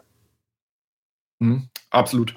Also ich habe hab die Erfahrung gemacht, dass ähm, es gibt in den USA gibt's ja Höllen viele Kurse. Mhm. Ja, da gibt es Kurse eben im Bereich des Online-Marketings mhm. oder wie du ein Video-Coaching aufbaust und alles mögliche. Es gibt unzählige Sachen. Auch, auch als Studiobetreiber habe ich meinen Kurs gesehen, wie du dich irgendwie nach außen präsentierst. Und Leute, die das gemacht haben, habe ich gemerkt, sind gerade auf dem, auf dem deutschen oder im europäischen Markt halt sehr, sehr schnell auf die Nase geflogen, weil das halt integrale kulturelle Unterschiede gibt, was die Selbstdarstellung betrifft.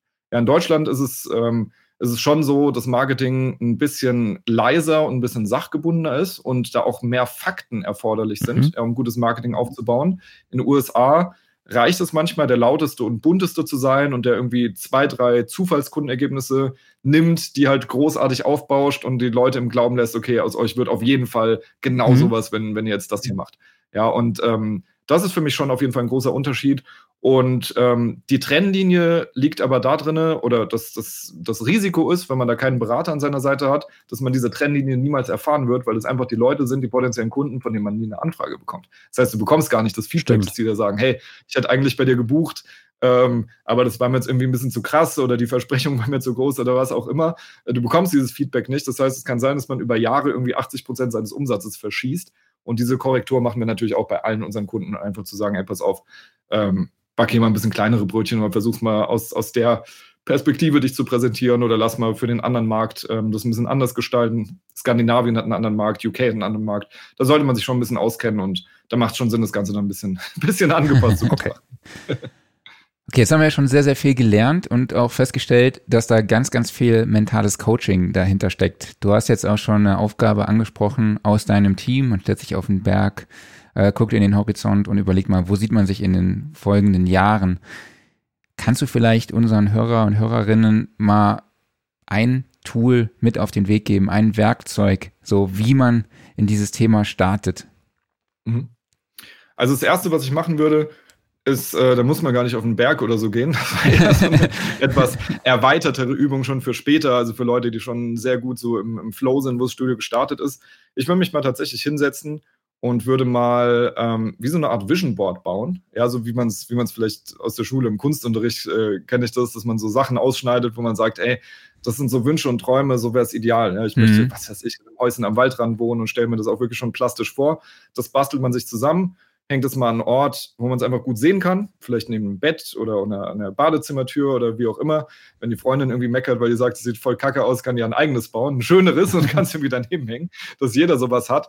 Und versucht sich schon mal mental komfortabel mit dem Gedanken zu machen, warum das einem überhaupt wichtig wäre. Ja, es müssen, müssen nicht zwingend materielle Sachen sein. Es können auch ähm, Sachen sein, die einfach Freiheit für einen bedeuten oder so, was ich finde, einer der schönsten Zielpunkte überhaupt ist, auch mit einem Business zu erreichen.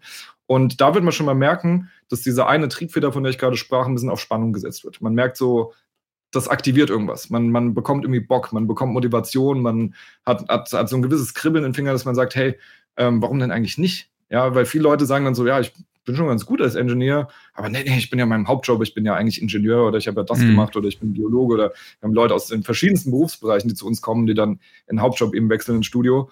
Und ähm, das wird so den ersten kleinen Kieselstein auf jeden Fall zum Rollen bringen. Das garantiere ich, dass man langsam so denkt, ja, warum denn eigentlich nicht, wenn so viele vor mir gemacht haben? Die müssen ja auch mal irgendwo gestartet haben. Und genau so ist es auch tatsächlich. Und ähm, ja, ab dem Punkt weiß man, wo man uns auf jeden Fall findet. Da sind wir sehr gerne an der Seite der Leute und ähm, werden mit denen das Studio-Business so aufbauen, dass es auch funktioniert. Und oder denen eine Einschätzung geben, zu sagen, ist vielleicht aus dem und dem Grund noch ein bisschen zu früh. Lass uns in einem Jahr nochmal quatschen, mach bis dahin mal die Steps. Da gibt es dann verschiedene Optionen. Okay, Klaus, ich weiß es gar nicht. Gibt es noch User-Fragen? Es gab noch diverse User-Fragen. Die gingen vor allen Dingen darum, ähm, wie man dich äh, erreichen und buchen kann, Aljoscha. Sollen wir die einfach mal sammeln an der Stelle? Äh, gerne, ja. Genau. Also gehen wir mal eben einmal durch hier. So, von B-Sounds. Äh, mit was für Kosten muss man bei dem Consulting rechnen? Sind diese auch erfolgsabhängig oder pauschal? Genau. Also grundsätzlich ist bei uns so, dass wir, wie gesagt, ganz am Anfang, also wir nehmen uns sehr, sehr, sehr viel Zeit vorneweg, die wir uns nicht bezahlen lassen, um eben so eine Situationsanalyse zu machen und eine Strategieplanung zu machen. Das bei uns im, im Team ist das ähm, ist erstmal komisch, ist auch für neue Mitarbeiter bei mir immer komisch, ja, weil die werden halt bezahlt und zum Teil werden dann eben ähm, keine Kunden dann draus und, und ja, das ist, das ist so, ein, so eine etwas andere Mindset-Haltung. Mir war es aber sehr, sehr wichtig, ähm, eine ultra hohe Erfolgsquote bis hin, was wir unter Namen eine 100%-Quote zu haben von Leuten, die halt ihr Ziel erreichen. Wie groß oder klein es sein mag. Es sind, wie gesagt, massive Unterschiede. Das heißt nicht, dass man jetzt als Anfänger sagen muss, in einem Jahr müssen da, keine Ahnung, 8000 Euro im Monat reinkommen, was nicht passieren wird. So, Man muss da schon natürlich in realistischen Steps planen. Und was ich auf jeden Fall empfehle, ist bei uns mal ähm, so eine Analyse der Situation ähm, zu buchen. Die ist, wie gesagt, kostenlos. Das dauert so 10 bis 15 Minuten. Da gibt es einfach ein kurzes Telefonvorgespräch, wo man sich mal kurz kennenlernt, wo man einfach mal zusammen drüber schaut, wo man mal guckt, ob das Ganze passt. Das gibt es unter www.pitchbackconsulting.de. Mhm. Ähm, nicht Pitchblack, ganz wichtig, ohne L, also pitchbackconsulting.de.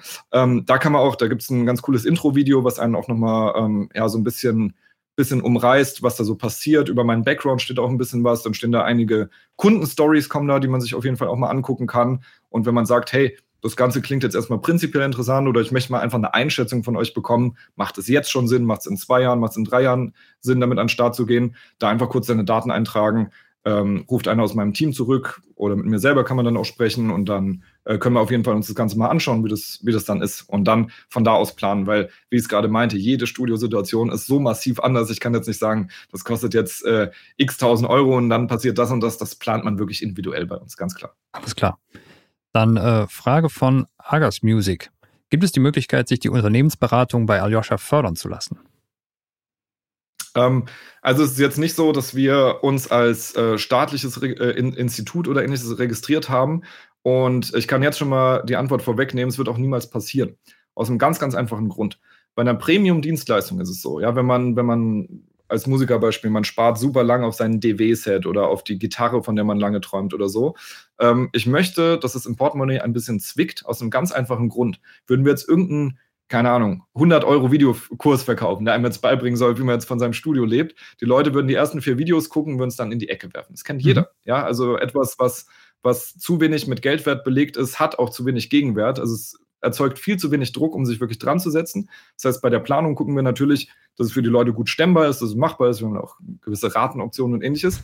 Wir gucken aber, dass wir so schnell wie möglich mit den Leuten ins Geld verdienen gehen. Ja, das heißt, dass die so schnell wie möglich tatsächlich Ergebnisse erreichen. Und jemand, der sich das fördern lässt, sprich, wo es relativ wurscht ist, weil es wird ja eh bezahlt oder so, der würde ultra langsam oder sogar nie in die massive Umsetzung mhm. gehen. Und das wollen wir auf jeden Fall haben. Deswegen äh, würde es das nicht geben, nein. Wobei sich das Webinar für 89 Euro schon lohnt. Das lohnt sich massiv. ähm, aus einem ganz einfachen Grund, weil wir da eben aus verschiedenen Perspektiven schon ganz, ganz, ganz konkrete Techniken beibringen werden, die jedem, der das anschauen wird, auf jeden Fall einen richtig krassen Mehrwert mitgeben wird. Das äh, garantiere ich. Sehr gut. Den Link findet ihr in den Show Notes. Yes. Dann noch Frage von Tenderklang. Lohnt sich das Consulting für ein Business für nebenher, das heißt für nebenberufliche Absichten? Also ich würde sagen, dass von unseren Kunden so 35 Prozent ungefähr das genauso aufgebaut haben. Das heißt, die haben gesagt, okay, ähm, ich bin in irgendeinem Hauptjob drinne oder ich bin noch Student oder ich bin Doktorand oder was auch immer. Also die, die kommen wirklich aus verschiedensten Lebenssituationen, wollen aber ähm, noch nicht komplett umsatteln, wollen vielleicht auch nicht die, die Sicherheit des Angestelltenverhältnisses verlieren, haben aber Bock, haben gesagt, ey, ich bin motiviert, das ist für mich eh das Geilste. Wenn ich abends von der Arbeit komme, sitze ich sowieso im Studio, möchte jetzt aber wissen, wie ich vielleicht ein oder zwei Tage in der Woche nehme, die ich halt gezielt für Kundengewinnung einsetze oder dann eben für Strategieplanungen oder mit den Kunden dann entsprechend schon in die Abschlüsse zu gehen. Und für die macht das Consulting total Sinn. Das meine ich mit diesen verschiedenen Szenarien. Ja, das heißt, ähm, dass man da auch auf jeden Fall hergeht, das so vernünftig aufbaut, dass die wenige Zeit, die man neben der Arbeit übrig hat, ähm, die man dann eben nicht ins Mixing oder so steckt, sondern in diese Business-Sachen steckt, dass die sich auf jeden Fall lohnt. Weil ich finde, es gibt nichts Schlimmeres, als gar nicht zu wissen, was man tut rum zu experimentieren und dann klappt es irgendwie mhm. überhaupt nicht, man ist dann frustriert. Also wir total. haben viele Nebenberufler, ähm, echt geile Leute dabei, die total begeistert sind, das eben nebenberuflich zu machen, die sagen, ey, das ist richtig nice, damit müssen wir was zu verdienen, da auch besser zu werden als Engineer, diesen Spaßfaktor zu haben.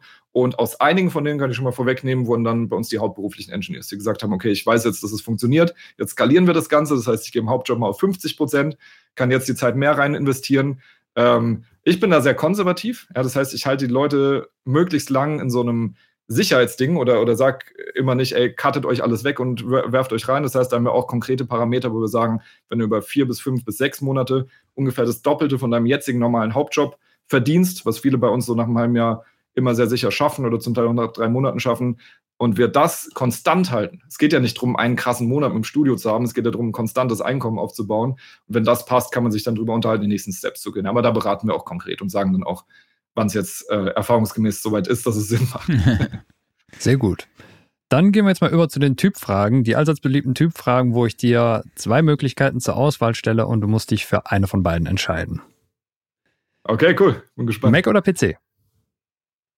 PC. Analog oder digital? gemein. äh, digital.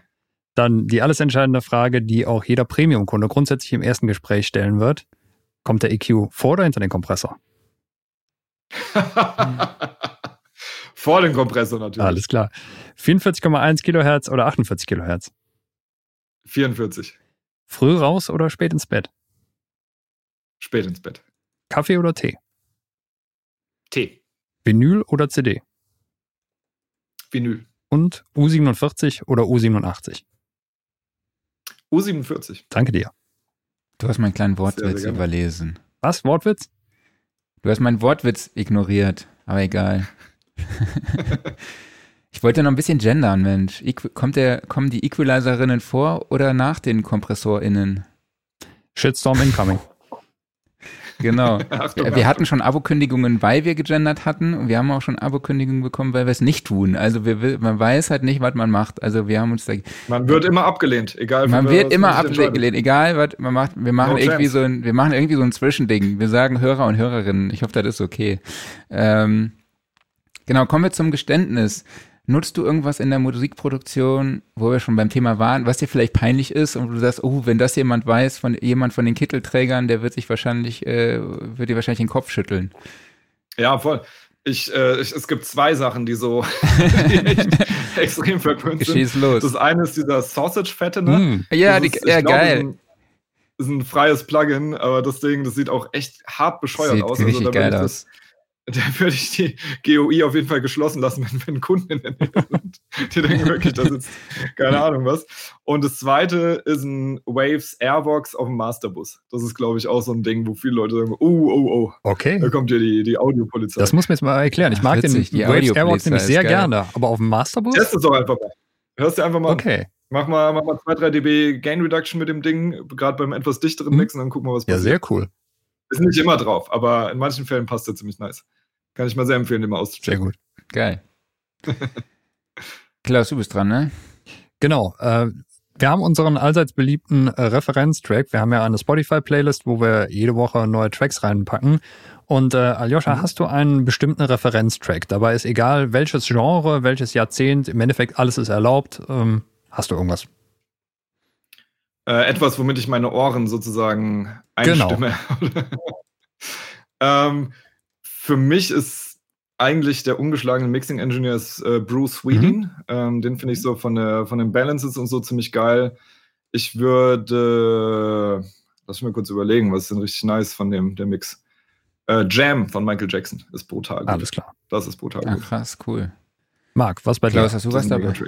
Okay, äh, dann schieß ich los. Ich habe mal wieder Taylor Swift dabei. Ich fand's krass, dass sie einen, einen Song rausgebracht hat mit All Too Well, der zehn Minuten lang geht und trotzdem Yes. einfach unglaublich viele Plays hat. Ähm, es gibt dazu auch einen kleinen Kurzfilm, bei dem sie auch Regie geführt hat. Ähm, das ist eigentlich ein 15 Minuten langes Musikvideo, würde ich es jetzt mal äh, als Musikvideo würde ich es jetzt beschreiben mit einer schönen Story auf jeden Fall, schön kitschig und äh, Liebesgeschichtenmäßig am Start ist wohl auch eine Geschichte, äh, die sie so erlebt hat. Also die basiert auch irgendwie auf dem Song und man merkt auch schon im Song, dass sie diese Geschichte einfach lebt und wie sie die transportiert mit ihrer Stimme und mit ihrem Storytelling. Ich kriege jetzt schon Gänsehaut, allein wenn ich drüber nachdenke. Ähm, es ist ein Album, der, der Song ist auf einem Album drauf mit 30 Songs, was ich auch total ungewöhnlich finde. Es sind halt Songs, die es vorher nie aufs Album geschafft haben, die ihr aber trotzdem sehr am Herzen lagen, die es halt nicht aufs Album geschafft haben, weil sie vielleicht nicht kommerziell genug sind. Und jetzt äh, ist der Song einfach 10 Minuten lang und er geht einfach trotzdem wie die Hölle durch die Decke. Aber ich finde halt auch einfach den, diesen Country-Sound, den da Aaron Dessner und äh, John Lowe in den Longphone Studios erzeugt haben an einer Neumann-Konsole, ist halt auch, äh, ist halt einfach High-End. Ne? Also auch wenn man jetzt mal in Country einsteigen will oder so, sollte man sich das auf jeden Fall mal reinziehen. Also ich finde den, den Sound einfach grandios. Bin echt hin und weg, wie man wahrscheinlich merkt. Klaus, was hast du am Start? Ja, ich habe diese Woche mal keinen besonderen Song am Start, aber ich habe äh, mir eine Doku angeguckt, über die ich nächste Woche im Offline-Modus gerne erzählen möchte. Und seitdem habe ich einen Ohrwurm von äh, Lady Gaga und Just Dance. Und den packe ich jetzt auf die Playlist. Cool. Jetzt haben wir ja eben das Thema so wirklich abrupt beendet. Ähm, vielen Dank nochmal, Ayosha, dass du dabei warst. Äh, aber ich habe noch mal Danke euch. eine abschließende Frage zu dem Thema Mindset. Wichtiger als Kompetenzen? Ähm, Also ich meine jetzt die Audiokompetenzen, Audiofähigkeiten.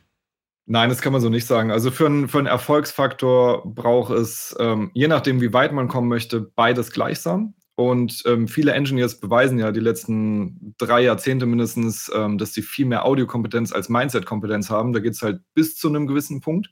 Auch bis zu einem gewissen Punkt, wo vielleicht ähm, die Lebensqualität nicht dem entspricht, wie die, wie die berufliche Erfolgsqualität ist. Und ich finde, es sollte das höchste Ziel sein, dass man sich persönlich für sich selber völlig unabhängig vom Engineering einfach ähm, gut fühlt, glücklich fühlt, frei fühlt und ähm, das Engi- Engineering sozusagen on top kommt. Deswegen würde ich sagen, beides gleichsam aufbauen und dann hat man ein geiles Berufs- und Privatleben am Ende des Okay. Tages. Cool, dann nochmal vielen, vielen lieben Dank für das sehr, sehr spannende Danke euch. Gespräch. Hat mir persönlich wieder sehr, sehr viel Spaß gemacht, weil Ja. es halt auch nochmal so ein Thema war, wo es nicht so Technik, was Genau. nicht so technikaffin war, äh, dass man auch einfach mal nochmal so über zwischenmenschliche Sachen und Strategien sprechen konnte. Das ist äh, eher so meins. Ähm, aber vielleicht noch zum Schluss, wo findet man dich und Pitchback Consulting? Genau, also unter www.pitchbackconsulting.de ähm, ist erstmal so unsere Homepage, wo man sich informieren kann. Wir haben natürlich, äh, wir haben jetzt mittlerweile auch einen YouTube-Kanal, wir haben schon länger einen Instagram-Kanal, wo es sich auf jeden Fall sehr, sehr lohnt, mal die Stories zu, durchzugehen. Da gab es verschiedene Q&As mit mir, wo viele Sachen beantwortet werden. Sehr, sehr viele Kundenstories aus unserer eigenen internen Kundengruppe, dass man einfach mal so ein bisschen sieht, was durchs Consulting so möglich ist. Und da freuen wir uns natürlich, ähm, mit euch dann entsprechende Vorgespräche zu führen. Ähm, immer sehr spannende Stories, immer, wo man schon mal einfach allein durchs Vorgespräch schon einiges bewegen kann. Mein Studio unter www.pitchbackstudios.com. Wenn man sich dafür mal interessiert, da kann man mal einen Player reinhören, mal schauen, mit wem ich da so gearbeitet habe, was da so passiert ist. Auf Wikipedia unter meinem Eigennamen. Und ich glaube, dann ist man so ganz gut äh, rundrum erstmal informiert, was meine Person betrifft. Sehr cool. Jetzt haben wir noch eine Frage von Tenderklang. Kommt Aljoscha auch zur Studioszene? Ja, äh, liebe Marc, mit dem habe ich ja vor einiger Zeit auch schon mal gesprochen. Ähm, genau, wir werden da auf jeden Fall beim Pitchback Consulting auch einen eigenen Stand haben. Ähm, da wird es auf jeden Fall vor Ort auch ähm, Teachings direkt geben. Mein ganzes Team wird da sein. Da wird auf jeden Fall, werden einige Kunden von mir da sein. Das heißt, es wird ein sehr, sehr, ähm, ja, sehr cooles Event auf jeden Fall werden, wo ich sehr Bock drauf habe. Und dann sehen wir uns auf jeden Fall sehr gerne in Persona für alle, die, die da sind. Ja, wir freuen uns super gut. Ja, Was? wir haben auch sehr, sehr viel positives Feedback. Martin Bade schreibt, bester Mentor. Ähm, es sind auf jeden Fall auch schon viele dabei, die, glaube ich, dein Programm mitgemacht haben und sehr begeistert sind von deiner Arbeit. Das freut mich.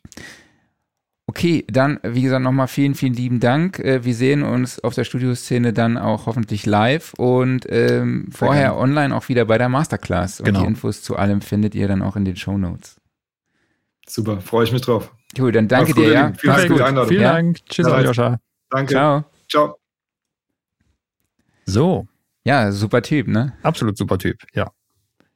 So, dann müssen wir hier unten diesen Ticker, der hier gerade durchläuft, aber auch mal aktualisieren, ne? Da ist nämlich Aljoscha noch nicht dabei. Ja, äh, Aljoscha ist als Aussteller dabei mit Pitchback Consulting, wird natürlich auch äh, einen Workshop halten, ist auch ansprechbar auf dem äh, stand. Allerdings habe ich jetzt hier in dem Ticker nur unsere Masterclass-Referenten aufgelistet, wie Ralf Christian Meyer, Moses Schneider, ähm, ja, und einige no, weitere. Genau. Das Schlagerduo, Henning und Christoph nicht zu vergessen. Ne? Schlagerduo, genau. Schwer, hättest du jetzt den Ticker nicht, hättest du jetzt nicht den Ticker ausgeblendet, dann hättest, hätte ich die auch ablesen können. Ja, Danke der lief dir. schon drei Jahrzehnte, aber äh, macht nichts. Ja, das habe ich nicht gesehen. Ich konzentriere mich ja hier auf das Interview. Aber hast du was mitgenommen aus dem Gespräch? Total. Ja, ich, äh, es sind, es sind glaube ich, äh, einfach diverse Problematiken, auch bei mir, die, die sich halt sofort herauskristallisiert haben und an denen ich halt arbeiten muss. Und äh, ich kann ganz ehrlich sagen, ich bin zum Beispiel definitiv nicht der selbstsicherste, der in einem Kundengespräch so auftritt. Ne? Aber das ist halt auch einfach was, ähm, das muss man üben. Und ich, ich fand äh, das, was Aljoscha sagte, einfach dieses, dieses Machen. Ne? Einfach mal machen, das tut ja nicht weh. Das finde ich sehr, sehr wichtig. Und äh, das ist auch, glaube ich, was, mhm, wo total. ich mich immer mal wieder bei ertappe, dass ich dann vielleicht doch mal zu viel drüber nachdenke oder zu sehr zögere und so weiter und so fort. Ne? Also ähm, das wäre so ein Punkt für mich, wo ich auf jeden Fall dran ansetzen müsste. Und du? Ja. Bei mir wäre es halt so diese nebenberufliche Tätigkeit, dass man halt wirklich in der Zeit, also ne, man hat Familie, mhm. Haus, Job und so. Und dann macht man halt noch nebenbei was. Ja. ja. Äh, und dass man das dann halt, was man nebenbei macht, aber halt auch wirklich fokussiert macht und dann halt wirklich auch nur die Sachen macht, auf die man Bock hat. Mhm. Und dort halt auch einfach eine klare Linie hat und fokussiert arbeitet und nicht dann irgendwie an Projekten hängt, äh, die einen einfach nur Zeit und Nerven kostet. Ähm, jo, kommen wir zum Thema. Wir lassen heute alle Themen weg und machen einfach zum Anlass das Thema Top Black Friday Deals. Das heißt, wir haben euch jetzt nicht die Deals rausgesucht, die am meisten Ersparnis bringen. Da gibt es tatsächlich bei gearnews.de eine super, einen super Artikel. Die haben einfach eine Liste mit allen Deals, die es, glaube ich, gibt auf diesem Planeten. Mhm. Ähm, ihr, findet ihr dort auch, ist recht übersichtlich gestaltet. Äh, wir haben gedacht, okay, sowas machen wir, machen wir jetzt nicht, sondern wir haben uns überlegt, wir stellen euch unsere Top-Tools vor, mit denen wir arbeiten und gucken, was ist denn da gerade so der Deal bei ja. diesen Plugins. Oder halt eben Hardware-Geschichten. Ich weiß gar nicht, was du jetzt alles rausgesucht hast. Aber Hardware-Deals gibt es fast gar nicht. Gibt's fast Super gar wenig. nicht. Bei Thomann ein paar, ne? ja, Aber- richtig. Also Thomann hat jetzt ja relativ viel damit geworben, dass sie halt äh, Deals haben. Ich habe es nur mal grob überflogen. Ähm, es war wenig dabei, was mich wirklich angesprochen hat. Also dass man wirklich sagt, so das Produkt äh, oder das, das Knallerprodukt ist jetzt auch wirklich deutlich billiger, wie jetzt es im Softwarebereich möglich ist. Ne? Das ist bei Hardware Mhm. einfach nicht so. Aber das ist halt auch ein anderer Markt. Ne? Ähm, Mhm. ja, keine Ahnung, warum das genau so ist und warum es dann zum Beispiel bei, ja, keine Ahnung, Trocknern oder so, ne, vielleicht dann möglich ist. ähm, Aber ja, Trockner. Nee, es war geil. Ich hatte die ganze Zeit einen Trockner beobachtet, der im Black Friday Deal war, eine Stufe höher als der, den ich jetzt gekauft habe. Und der kostete die ganze Zeit irgendwas mit, keine Ahnung, knapp 600. Und dann irgendwann kostete der jetzt dann wieder 720. Und da habe ich gedacht, boah, nee, 720 Euro für einen Trockner muss jetzt nicht unbedingt sein. Äh, es ist irgendwie ganz, ganz strange. Aber jetzt kommen wir mal auf jeden Fall zu unseren Top-Tools. genau. Ich habe meine aufsteigend nach Priorität sortiert. Mhm. Sortiert, das heißt, am Schluss stelle ich mein absolutes Must-Have vor. Ich weiß nicht, hast du das auch gemacht oder? Ähm, nicht unbedingt, nee. Aber vielleicht kannst du es ja noch, in, äh, noch ändern. Also ich, ich, ja. soll ich anfangen oder willst du anfangen? Ähm, ich kann gerne anfangen, wenn du magst. Mit, also warte mal. Ja. Muss ich, muss ich den Jingle abspielen jetzt schon oder erst Äh, später? den, den musst du jetzt abspielen, ja? okay, warte. Herzlich willkommen zu Klaus Beats Steinberg-Ecke. Das ist natürlich auf Platz 1, da tatsächlich dann äh, meine DAW aus dem Hause Steinberg kommt und Steinberg hat, glaube ich, wirklich seine Deals erst gestern gepostet. Zumindest sind die mir lange nicht aufgefallen. Ich habe mich schon gewundert, dass sich da gar nichts tut, aber dann haben sie auch mal einen Rundumschlag gemacht. Äh, es gibt gerade Cubase-mäßig alles 30% off, Dorico 30% off, Nuendo 40% off, Spectra Layers äh, 40% off, äh, auf die äh, Instrumente gibt es sogar 50%. Bei Wavelab, glaube ich, auf die große Version gibt es nichts, aber auf die Elements-Version gibt es auch noch äh, Prozente. Also wer sich bei Steinberg austoben will, ja, kann er machen und äh, da sind momentan definitiv gute Deals vorhanden. Dann, ja, die. Äh, warte, wir machen das ja. im Wechsel. Sollen wir abwechseln? Ja, gut, okay, dann bist du. Genau, ich, ich bin jetzt dran. ich habe dir das Spiel im Vorfeld nicht erklärt, aber egal. machen wir nichts. Machen Wir sind ja spontan. jetzt einfach. So, ne? Genau, wir sind ja spontan.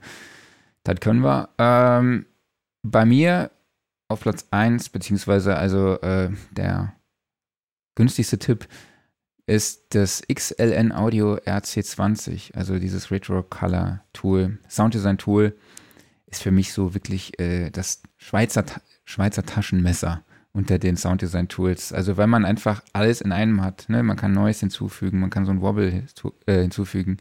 Es hat Distortion integriert, eine Art Bit-Crushing drin, ähm, ein Hall-Effekt und halt auch so eine Bandsättigung und Röhrensättigung. Also für mich ist das wirklich äh, ein absolutes Must-Have. Sehr gut. Gibt es aktuell für, Moment, wo habe ich es aufgeschrieben? 49,98 statt 99,95. Mhm. So, dann äh, aus dem Hause Fabfilter. Da gibt es momentan 25% auf alles. Plus, sie haben ja letzte Woche ein neues Plugin rausgehauen, über das wir gleich noch sprechen werden. Ja, Fabfilter muss man, glaube ich, nicht mehr viel zu sagen. Ist im Endeffekt, glaube ich, in fast jeder Mixing-Situation vorhanden. Die haben äh, ja alles an Tools, was man da braucht. EQs, Kompressoren, Sounddesign-Tools und so weiter und so fort. Und das sind halt absolute Referenzwerkzeuge, die wirklich ja, von jedem verwendet werden. Fabfilter hält sich immer sehr zurück, was Sales angeht. Deshalb ähm, 25% off ist eigentlich schon ein ziemlich guter Deal bei denen.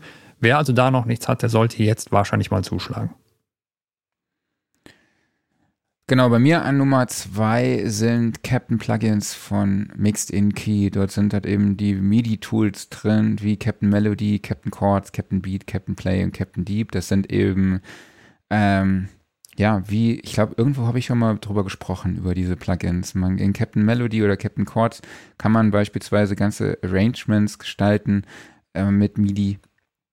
Und dort gibt es auch schon integrierte Sounds für beispielsweise ähm, Streicher, Piano mit Streicher, Piano, Saxophon, Gitarren, alles Mögliche ist da drin. Es ist wirklich sehr, sehr umfangreich und gleichzeitig kann man dort auch schon dann die Akkorde, die zu der gewissen Tonlage halt passen, auch schon direkt anwählen und ins, Arrange ins Arrangement ballern. Das heißt, man kriegt dann irgendwie so sieben oder was auch immer angezeigt und kann dann halt auch mit diesen ganzen Akkorden halt rumspielen, sehr, sehr schnell sich da durchklicken, ein geiles Arrangement basteln. Ich bin da totaler Fan davon. Und das Ganze gibt es dann halt auch nicht nur für Akkorde, sondern halt auch für Melodien. Es gibt auch so diese Funktion, dass man dort sich dann äh, mit einem mit einer KI auch Melodien basteln lassen kann. Da solche Sachen nutze ich jetzt weniger, höchstens halt bei, bei Deep mal, bei äh, Captain Deep.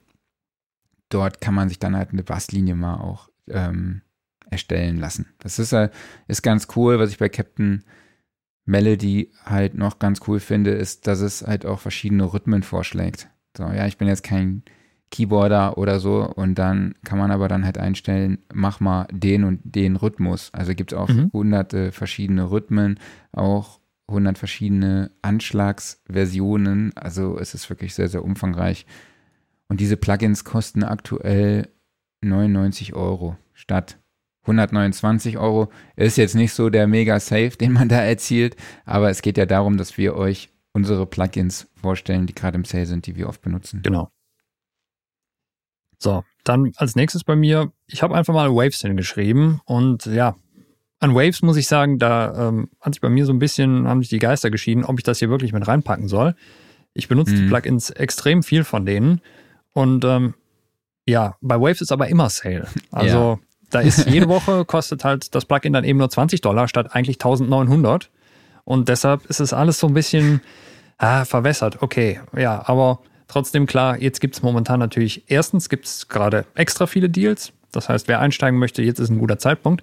Zweitens, es wird ein neues Plugin von Ihnen verschenkt. Das heißt, wenn man sich da registriert, dann gibt es, ich weiß nicht, ob es das heute schon gibt, wahrscheinlich eher morgen, gibt es irgendein neues ja. Plugin, was auch immer es sein wird. Letztes Jahr war es, glaube ich, dieser Berserk Distortion, der halt echt cool war. Und ähm, das hatte ich letzte Woche schon erzählt, sie haben momentan auch ja, Rabatt auf den Waves Update Plan. Auch an dem scheiden sich ja wieder die Geister, ob man wirklich halt äh, immer mal wieder für die regelmäßigen Updates bezahlen muss. Aber da gibt es gerade 25% off. Das habe ich mir gegönnt und äh, das hat sich gelohnt. Ja, ich meine, es gibt ja aktuell dieses Diamond Bundle oder dieses Horizon Bundle für 2999 normal, kostet dann jetzt 248,99 und das Horizon kostet normalerweise 3999 und kostet jetzt 274,99. Ja, das also das ist, halt ist schon eine Preispolitik, über die wir schon öfter gesprochen haben. Ja. Aber für Einsteiger zum Beispiel, um direkt, also nicht nur für Einsteiger, aber ich finde, wenn man als Einsteiger in seiner DAW vielleicht nochmal ein bisschen Abwechslung braucht zu den Plugins in seiner, äh, wie gesagt, schon Standard-DAW, dann ähm, ist das ein absolutes Must-Have für 274 Euro oder so. Das kann man mal ausgeben, um dann einfach so einen riesen Pool an Plugins zu haben, wenn die halt auch alle schon sau alt sind und auch richtig scheiße aussehen. Aber um eine Abwechslung zu haben, wie gesagt, äh, eine Farbvarianz da reinzubringen, absolutes Absoluter Tipp. Auf jeden Fall. Man muss ja auch sagen, in diesen Bundles, da sind tatsächlich Plugins drin, die aus Mitte der 90er sind. Ne? Die funktionieren immer noch, ja, ja. aber sind halt teilweise auch noch auf dem Stand von damals. Aber gleichzeitig äh, muss man auch sagen, Waves hat alle Plugins, die sie rausgebracht haben, das sind mittlerweile hunderte, bis heute durchgeschliffen. Funktionieren mhm. heute alle immer noch. Ohne, egal was Apple macht, was Microsoft macht, was die Hardware macht, egal, die tun es alle immer noch. Bei mir an Nummer 3 ist das Baby Audio Bundle. Kostet 129 Dollar statt 383 Dollar. Äh, mit drin ist Tape, was ich auch für die aktuelle Ausgabe getestet habe äh, ein Bandsättigungstool mit einer künstlichen Intelligenz, die beispielsweise auch simuliert, wie sich kaputte Bandmaschinen anhören. Das finde ich ganz cool. Dann der Smooth Operator, vergleichbar mit Smooth 2. Also wenn man sowieso schon mit Smooth 2 irgendwie überlegt, ist Smooth Operator vielleicht eine ganz gute Alternative, vor allem halt in diesem Bundle. Dann gibt es halt auch Super VHS, was ich mega cool finde, weil es halt einfach diesen VHS-Sound simuliert, wo wir auch wieder bei Bandsimulationen halt sind. Ähm, und dann Comeback Kit oder halt auch der Parallel Aggressor, also eigentlich ein Parallelkompressor, Kompressor, auch sehr, sehr geil. Und dann äh, Hard NY, was ich jetzt gar nicht kenne, muss ich gestehen, und kostet nur 129 Dollar, wie gesagt. Das ist für mich auch äh, eine absolute Empfehlung. Dann schauen wir mal bei Isotope vorbei. Und Isotope, äh, die hauen ein paar von ihren Plugins gerade zu lächerlichen Preisen raus. Aber was ich glaube ich so als den schönsten Rundum-Deal finde, ist das Holiday Bundle Gold. Es gibt auch noch eine Platinum-Version und ich glaube auch noch eine Diamond-Version. Aber das Gold Bundle, das kostet gerade mal 49 Dollar. Und erstmal mhm. sind da die Elements-Version von allen bekannten Isotop-Sachen drin, also Ozone, Neutron, RX, Nectar und so weiter und so fort, die man vielleicht schon irgendwo mal mitgenommen hat. Aber dann auch größere Plugins wie Trash 2 ist da drin. Iris 2, dieser äh, Synthesizer. Break Tweaker ist drin, Starter Edit ist da drin, also alles, womit man Audio so richtig auseinandernehmen kann. Und dann äh, einige der Sachen, die sie vor einiger Zeit mal übernommen haben, nämlich hier Excalibur und äh, Phoenix Work von Exponential Audio. Also das ist, finde ich, für die 49 Dollar ein absolutes Must-Have und das Bundle werde ich mir auf jeden Fall auch noch gönnen, obwohl ich da schon ein, zwei Sachen draus habe. Ja, also generell lohnt es sich bei Isotope mal vorbeizuschauen, vielleicht auch in Ozone zu investieren. Genau. Ähm, und man, ja, man darf nicht vergessen, äh, es macht Sinn, sich so eine Elements-Version mal sehr, sehr günstig abzugreifen, weil wenn man merkt, das Plugin ist was für einen, dann kann man von da aus irgendwann später wiederum günstig upgraden auf die großen Versionen. Okay, ja, ist ein guter Hinweis. Bei mir auf Platz 4 ist das Output Bundle. Vielleicht haben einige von euch schon die sehr penetrante Facebook-Werbung von Output wahrgenommen. Ähm, aber die Dinger, die können halt auch wirklich was. Da gibt es aktuell das Output Bundle für 551 Euro statt 2510 Euro. Ähm, wird auch sehr, sehr oft bei Billie Eilish eingesetzt. Diese vor allem Analog Strings oder Analog Brass and Wines ähm, wenn man die ganzen Sachen auch einzeln kauft im Black Friday, kosten die Sachen 849 Euro. Das wollte ich nur kurz dazu sagen. Also es gibt halt nicht nur dieses Bundle im Deal, sondern halt eben auch, man kann die einzelnen Tools halt auch kaufen mit einem einer gewissen Rabattierung und wenn man dann die alle zusammenzählt, kommt man auf 849 Euro. Darunter sind zum Beispiel Analog Brass and Vines, wie ich schon gesagt habe, auch Analog Strings. Substance ist für mich einfach ein unfassbares Bass-Tool. Also das so ein bisschen als Bass drunter gelegt. Das hat einen Druck, das ist unglaublich, finde ich. Und dann Thermal, Exhale, Portal, Movement ist für mich auch ein sehr, sehr cooles Tool. Äh, Setze ich auch oft an, ein als Alternative zu diesem, ach, wie heißt das nochmal? Dieses Step FX aus Logic Pro X, was auch ein sehr, sehr oft genutztes Tool von mir ist. Dann Signal und viele weitere Expansions. Also einfach mal vorbeischauen bei Output. So, auf meinem letzten Platz, da packe ich jetzt noch zwei Firmen gleichberechtigt hin, äh, mit denen ich öfters zusammenarbeite. Das sind Arturia und Native Instruments, die beide gerade, ja, ihre Komplettpakete sehr, sehr günstig raushauen. Bei Arturia ist das die allseits bekannte V-Collection, beziehungsweise jetzt neuerdings auch die FX Collection beide jeweils 50% off, also V-Collection 8, 299 Euro, FX Collection 199 Euro, wo es mittlerweile in der V-Collection, keine Ahnung, ich glaube, 25 verschiedene Instrumente drin gibt und in der FX Collection, das sind auch äh, ja, mindestens 15 verschiedene Plugins. Pigments, den Synthesizer gibt es gerade inklusive diverser Expansions für 99 Euro.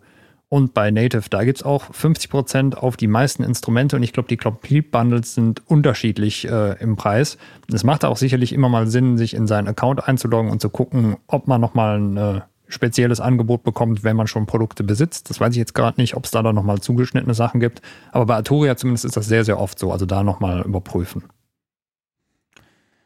Gut, bei mir an Nummer 5 ist das Soundtoys 5 Bundle, was es aktuell für 229 Dollar gibt, statt 499 Dollar. Das ist für mich wirklich ein Muss ja. für alle. Also für den Preis diese Tools zu haben, wie Echo Boy, Decapitator, Filter Freak, Crystallizer, äh, was ich halt wirklich super, super oft nutze, ist der Little Alter Boy, ähm, Microshift, also was da alles dabei ist mit diesen Tools, es ist für mich immer noch mal, die holen noch mal diese 5% raus oder machen vielleicht auch 80% des Sounds aus. Also wenn man mit dem Echo Boy, wenn man den mal auf Gitarren legt oder so, welche Delays du da und Echos du da alles erzielen kannst, mhm. das ist wirklich unglaublich und wie breit sich das direkt auch anhört. Egal, was du damit machst oder mit Little Alter Boy, wie man da auch einfach mal äh, eine Spur doppeln kann, die Vocals. Ne? Man pitcht das, das ein bisschen vielleicht um Vielleicht macht man auch direkt äh, um zwölf Halbtonschritte, äh, pitcht eine ganze Oktave und ähm, zaubert da einfach mal ein bisschen mit rum. Ich erwähne oft immer den Producer von Billie Eilish, der legt das Teil einfach mal auf die Strings. Hier zum Beispiel auf diese äh, Analog Strings von Output hat er die gelegt und noch mal tiefer gestimmt. Ja, Mhm. man regelt da den Formanten, kann eine männliche Klinge, Weib, äh, menschliche, männliche Klinge, genau, menschliche Stimme nach einer weiblichen klingen lassen. Ich habe damit mal so einen, einen Track gemacht, wo ich gesungen habe und es hört sich dann so an, als würde eine Frau die zweite Stimme singen, wo ich auch total drauf stehe, als wäre es quasi ein Duett. Das fand ich, also wie gesagt, ihr merkt, ich bin da sehr begeistert davon und für den Preis würde ich mir die absolut zulegen. Ich habe ja lange auf den Black Friday gewartet, habe es nicht ausgehalten und habe mir dann eine Lizenz bei eBay Kleinanzeigen geschossen. Ich glaube, ich habe dann aber 250 Euro bezahlt, aber es war mir egal, weil ich direkt an die Sachen ran wollte. Habe ich nicht auf der Liste bei mir, weil du sie schon hattest. Genau. Ähm, ja, dann wollten wir euch einfach nochmal kurz darauf hinweisen, hey, kleine Studiohelferlein, es ist jetzt die Zeit, auch dann mal zu gucken, was brauche ich denn sonst noch vielleicht so. Wie Genau. beispielsweise ein Akku, eine Akkus oder Akkuladegerät, worin ich jetzt investiert habe. Oder ich habe auch überlegt, mir jetzt eine, eine neue Festplatte zu kaufen, eine SSD extern, vielleicht mit 4 Terabyte oder 2 Terabyte. Gab es neulich eine von SanDisk mit 4 Terabyte für 400 Euro, habe ich nicht zugeschlagen. Jetzt ist sie ausverkauft. Dann gab es auch eine von Western Digital. Die kostete erst dann auch 450 Euro, kostete dann wieder 800 Euro. Und jetzt gibt es noch einen Anbieter, der eine 4 Terabyte Platte anbietet ähm, für etwas über 400 Euro. Also wenn ihr da in den Punkten investieren müsst, dann ist es jetzt Zeit, Genau, das zu richtig. tun.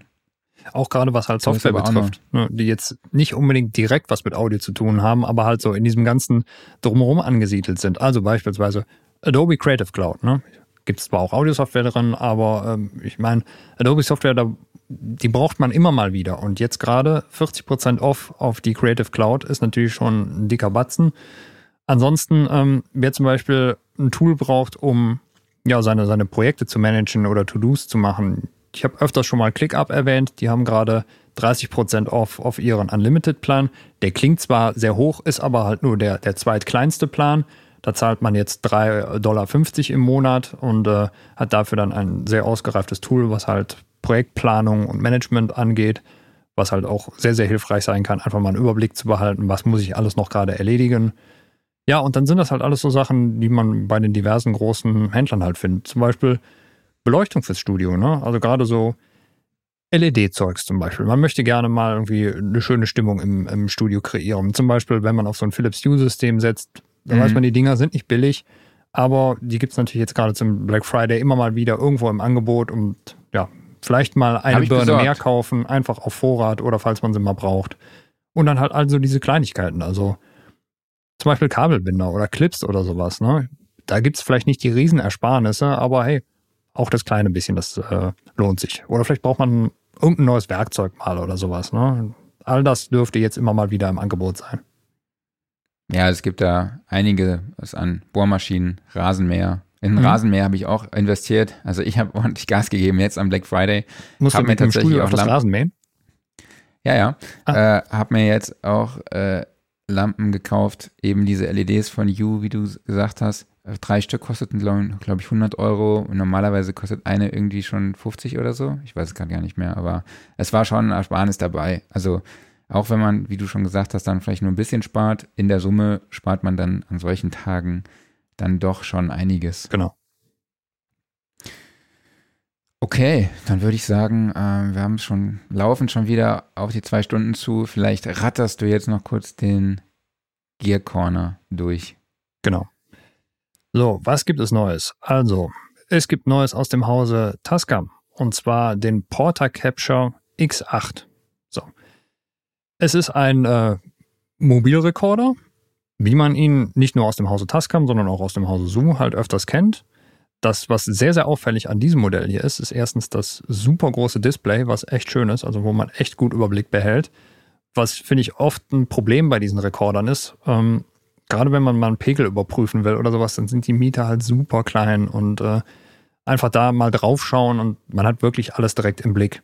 Ansonsten, Ja, die Eigenschaften sind so, sagen wir mal, die üblichen Verdächtigen. Also man hat äh, vier XLR-Kombi-Buchsen, also XLR und äh, Klinkeneingänge, jeweils mit äh, zuschaltbarer Phantomspeisung. Vorne äh, die eingebaute XY-Stereophonie, die sich auch bewegen lässt. Und ansonsten gibt es die Möglichkeit, das Ding auch über Bluetooth zu, zu steuern.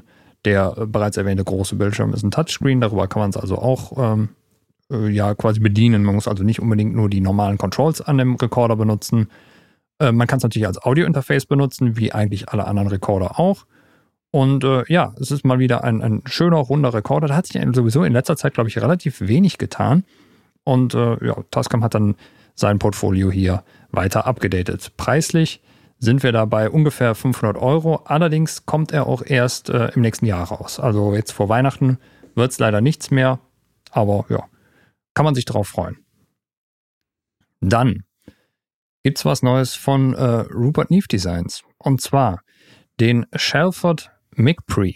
Ein limitierter Zweikanal-Preamp. Und zwar limitiert auf 300 Exemplare. Die dürften also relativ schnell vermutlich weg sein.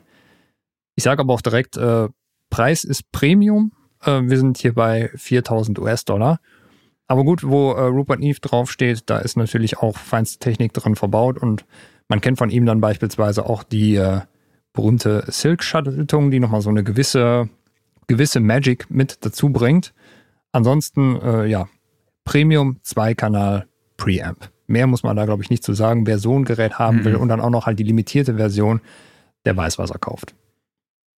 Und als letztes ähm, ist letzte Woche Donnerstag schon rausgekommen, hätten wir also vielleicht spontan noch mit reinnehmen können, aber machen wir dann diese Woche. Das ist das eben erwähnte neue Plugin von FabFilter, nämlich Volcano 3. Also Volcano, das Filter-Plugin von FabFilter, wurde endlich, muss man sagen, äh, auf Version 3 angehoben. Es hinkte UI-mäßig so ein bisschen hinter den anderen hinterher. Funktionsmäßig war das Ding immer der Wahnsinn. Man kann halt sehr viele Filterbänder darin erzeugen. Ich glaube, äh, sechs sind es insgesamt, die beliebig moduliert werden können über keine Ahnung was für kranke Modulationen, die sich wieder untereinander modulieren. Und äh, hat eine sehr große Auswahl verschiedener Filtermodule zur Auswahl gehabt. Also Soundmäßig war man da sowieso immer ganz weit vorne dabei. Das, was halt äh, nicht drin war, war, man sah im Interface beispielsweise die Modulation nicht direkt, also die Filterkurven haben sich nicht mitbewegt, so wie das jetzt halt bei vielen aktuellen FabFilter-Plugins halt ist, wo sich dann zum Beispiel die dynamische EQ mitbewegt und so weiter und so fort. Das wurde jetzt alles aktualisiert, also die UI ist quasi jetzt auf dem aktuellen FabFilter-Stand. Dann gibt es eine Drive-Stufe mit drin im Filter, super Sache. Dann gibt es neue ähm, Filtermodelle, die so ein bisschen an so ja, Vintage-Equalizer-Filter erinnern. Und äh, ja, ansonsten immer noch so die kleinen Verbesserungen hier und da. Wer Volcano schon hat, der zahlt, glaube ich, eh nur um die 30 Euro Upgrade-Preis, äh, also No-Brainer. Ansonsten sind wir da bei 110 Euro. Und wer ein gutes Filter-Plugin braucht, ne, gut ist eigentlich untertrieben hier, ein sehr, sehr, sehr gutes und vor allen Dingen auch ein super Sounddesign-Tool. Ähm, unbedingt mal empfehlenswert, guckt euch das Video von FabFilter dazu an, weil äh, da wird auch äh, unter anderem gezeigt, wie man mit einem Filter komprimieren kann. Ja, äh, absolute Empfehlung. Jo, danke dir. Hast du wieder immer sehr, sehr gut vorgetragen. Dankeschön. Jo, ähm, am Schluss wollen wir noch mal kurz auf unsere WhatsApp-Gruppe hinweisen, ähm, wo es auch gerade einen Spendenaufruf gibt, äh, um mir ein neues, vernünftiges Podcast-Mikrofon zu besorgen. Ich habe euch meine PayPal-ID auch schon reingepostet. Ich erwarte dann äh, eure Spenden. Freue mich schon drauf und gucken mal, äh, was es dann am Ende wird. Äh, ich hoffe, ihr gebt da ordentlich Gas, damit ich mir was Vernünftiges leisten kann. Ich glaube, es liegt heute aber einfach nur an der Position und äh, ich hatte auch im Vorfeld ein paar Probleme, weshalb ich, weshalb ich heute hier nicht alles so gut optimieren konnte. Äh, ist mir auch egal. Ihr hört mich. Aber in der Diskussion, in der Gruppe geht es halt echt gut ab. Äh, es gibt viele sehr interessante äh, Gespräche. Ich fand besonders interessant das Thema, ja, wie man einfach auch Gitarren im Homestudio aufnimmt. Ja, ich hatte keinen Druck unter, hinter meinen Gitarren und da kam Benjamin und hat geschrieben, ja, er hat so eine so ein Aux UA, also so eine Power Soak mit Interface und hat dann auch tatsächlich einen Klangvergleich gemacht mit zwei unterschiedlichen Gitarren mit einer Strat und einer ES, drei unterschiedlichen Sounds, also Crunch, Clean und High Gain und hat dann verglichen Aux versus SM57. Den Beitrag wird es auch bald auf der Website geben. Ähm, findet ihr dann unter soundandrecording.de. Hat mir auch gerade eben nochmal ein paar Bilder vom Aufbau geschickt. Und ja, finde ich super cool. Vielen lieben Dank, Benjamin, dass du dir die Mühe gemacht hast. Und äh, ich finde es großartig, dass solche Themen bei uns in der WhatsApp-Gruppe da stattfinden und diskutiert werden. Und wenn ihr auch dabei sein wollt, dann findet ihr den Link dazu in den Show Notes. Jo, ansonsten würde ich sagen, äh, wir haben ja oft schon darüber gesprochen, 14.12. wisst ihr Bescheid. Ne? Genau. Ne? Äh, Online-Masterclass mit Aljoscha. Link gibt es auch in den Show Notes, kostet 89 Euro. Die Videos sind auch im Nachgang noch 30 Tage für euch bereit. Und ähm, ja, Studioszene 22. 23. März. Wir basteln gerade an dem Ticketing. Ich hoffe, dass wir da Anfang Dezember an den Start gehen. Äh, es gibt ein neues Sound- und Recording-Logo, findet ihr auch auf der neuen Sound Recording-Ausgabe, die Anfang Dezember erscheint. Könnt ihr auch schon bestellen, glaube ich, unter soundrecording.de slash shop. Und ansonsten äh, folgt uns, wo ihr uns sowieso schon folgt, Glocke setzen, überall abonnieren und ähm, das war's jetzt mit Eigenwerbung. Ist aber nötig. Hast du noch was, hast du was zu sagen? Noch? Nee, äh, deine Eigenwerbung hat mich gerade einfach so weggebügelt, aber man muss ja sagen, der Bums muss auch irgendwie bezahlt werden, ne? Ja, der Bums muss bezahlt werden. Wir können auch so eine Art Patreon-Account machen oder so, wo es dann bezahlte, äh, äh, wie sagt man, unbeworbene Beiträge gibt. Das also ist Podcast so ohne Werbung. Find ich äh, ich, ich finde das ein schönes Blechschild, was im Puff an der Kasse stehen könnte, oder? Der Bums muss bezahlt werden. Genau, dank dir muss ich jetzt hier freizügige Sprache bei Spotify anklicken. Ach, verdammt. ja, okay, dann würde ich sagen, ähm, vielen Dank an euch, dass ihr äh, uns bis hierhin angehört habt. Ich hoffe, es war auch für euch interessant und informativ und könnt ein bisschen was mitnehmen. Ich konnte es tatsächlich und ich freue mich auch schon darauf, Aljoscha bei der Studioszene zu sehen oder auch den Masterclass-Workshop zu moderieren. Und ansonsten würde ich sagen, bleibt gesund. Mhm, Haltet euch von der Scheiße weg, fern. Ja. Und äh, wir sehen uns nächste Woche wieder.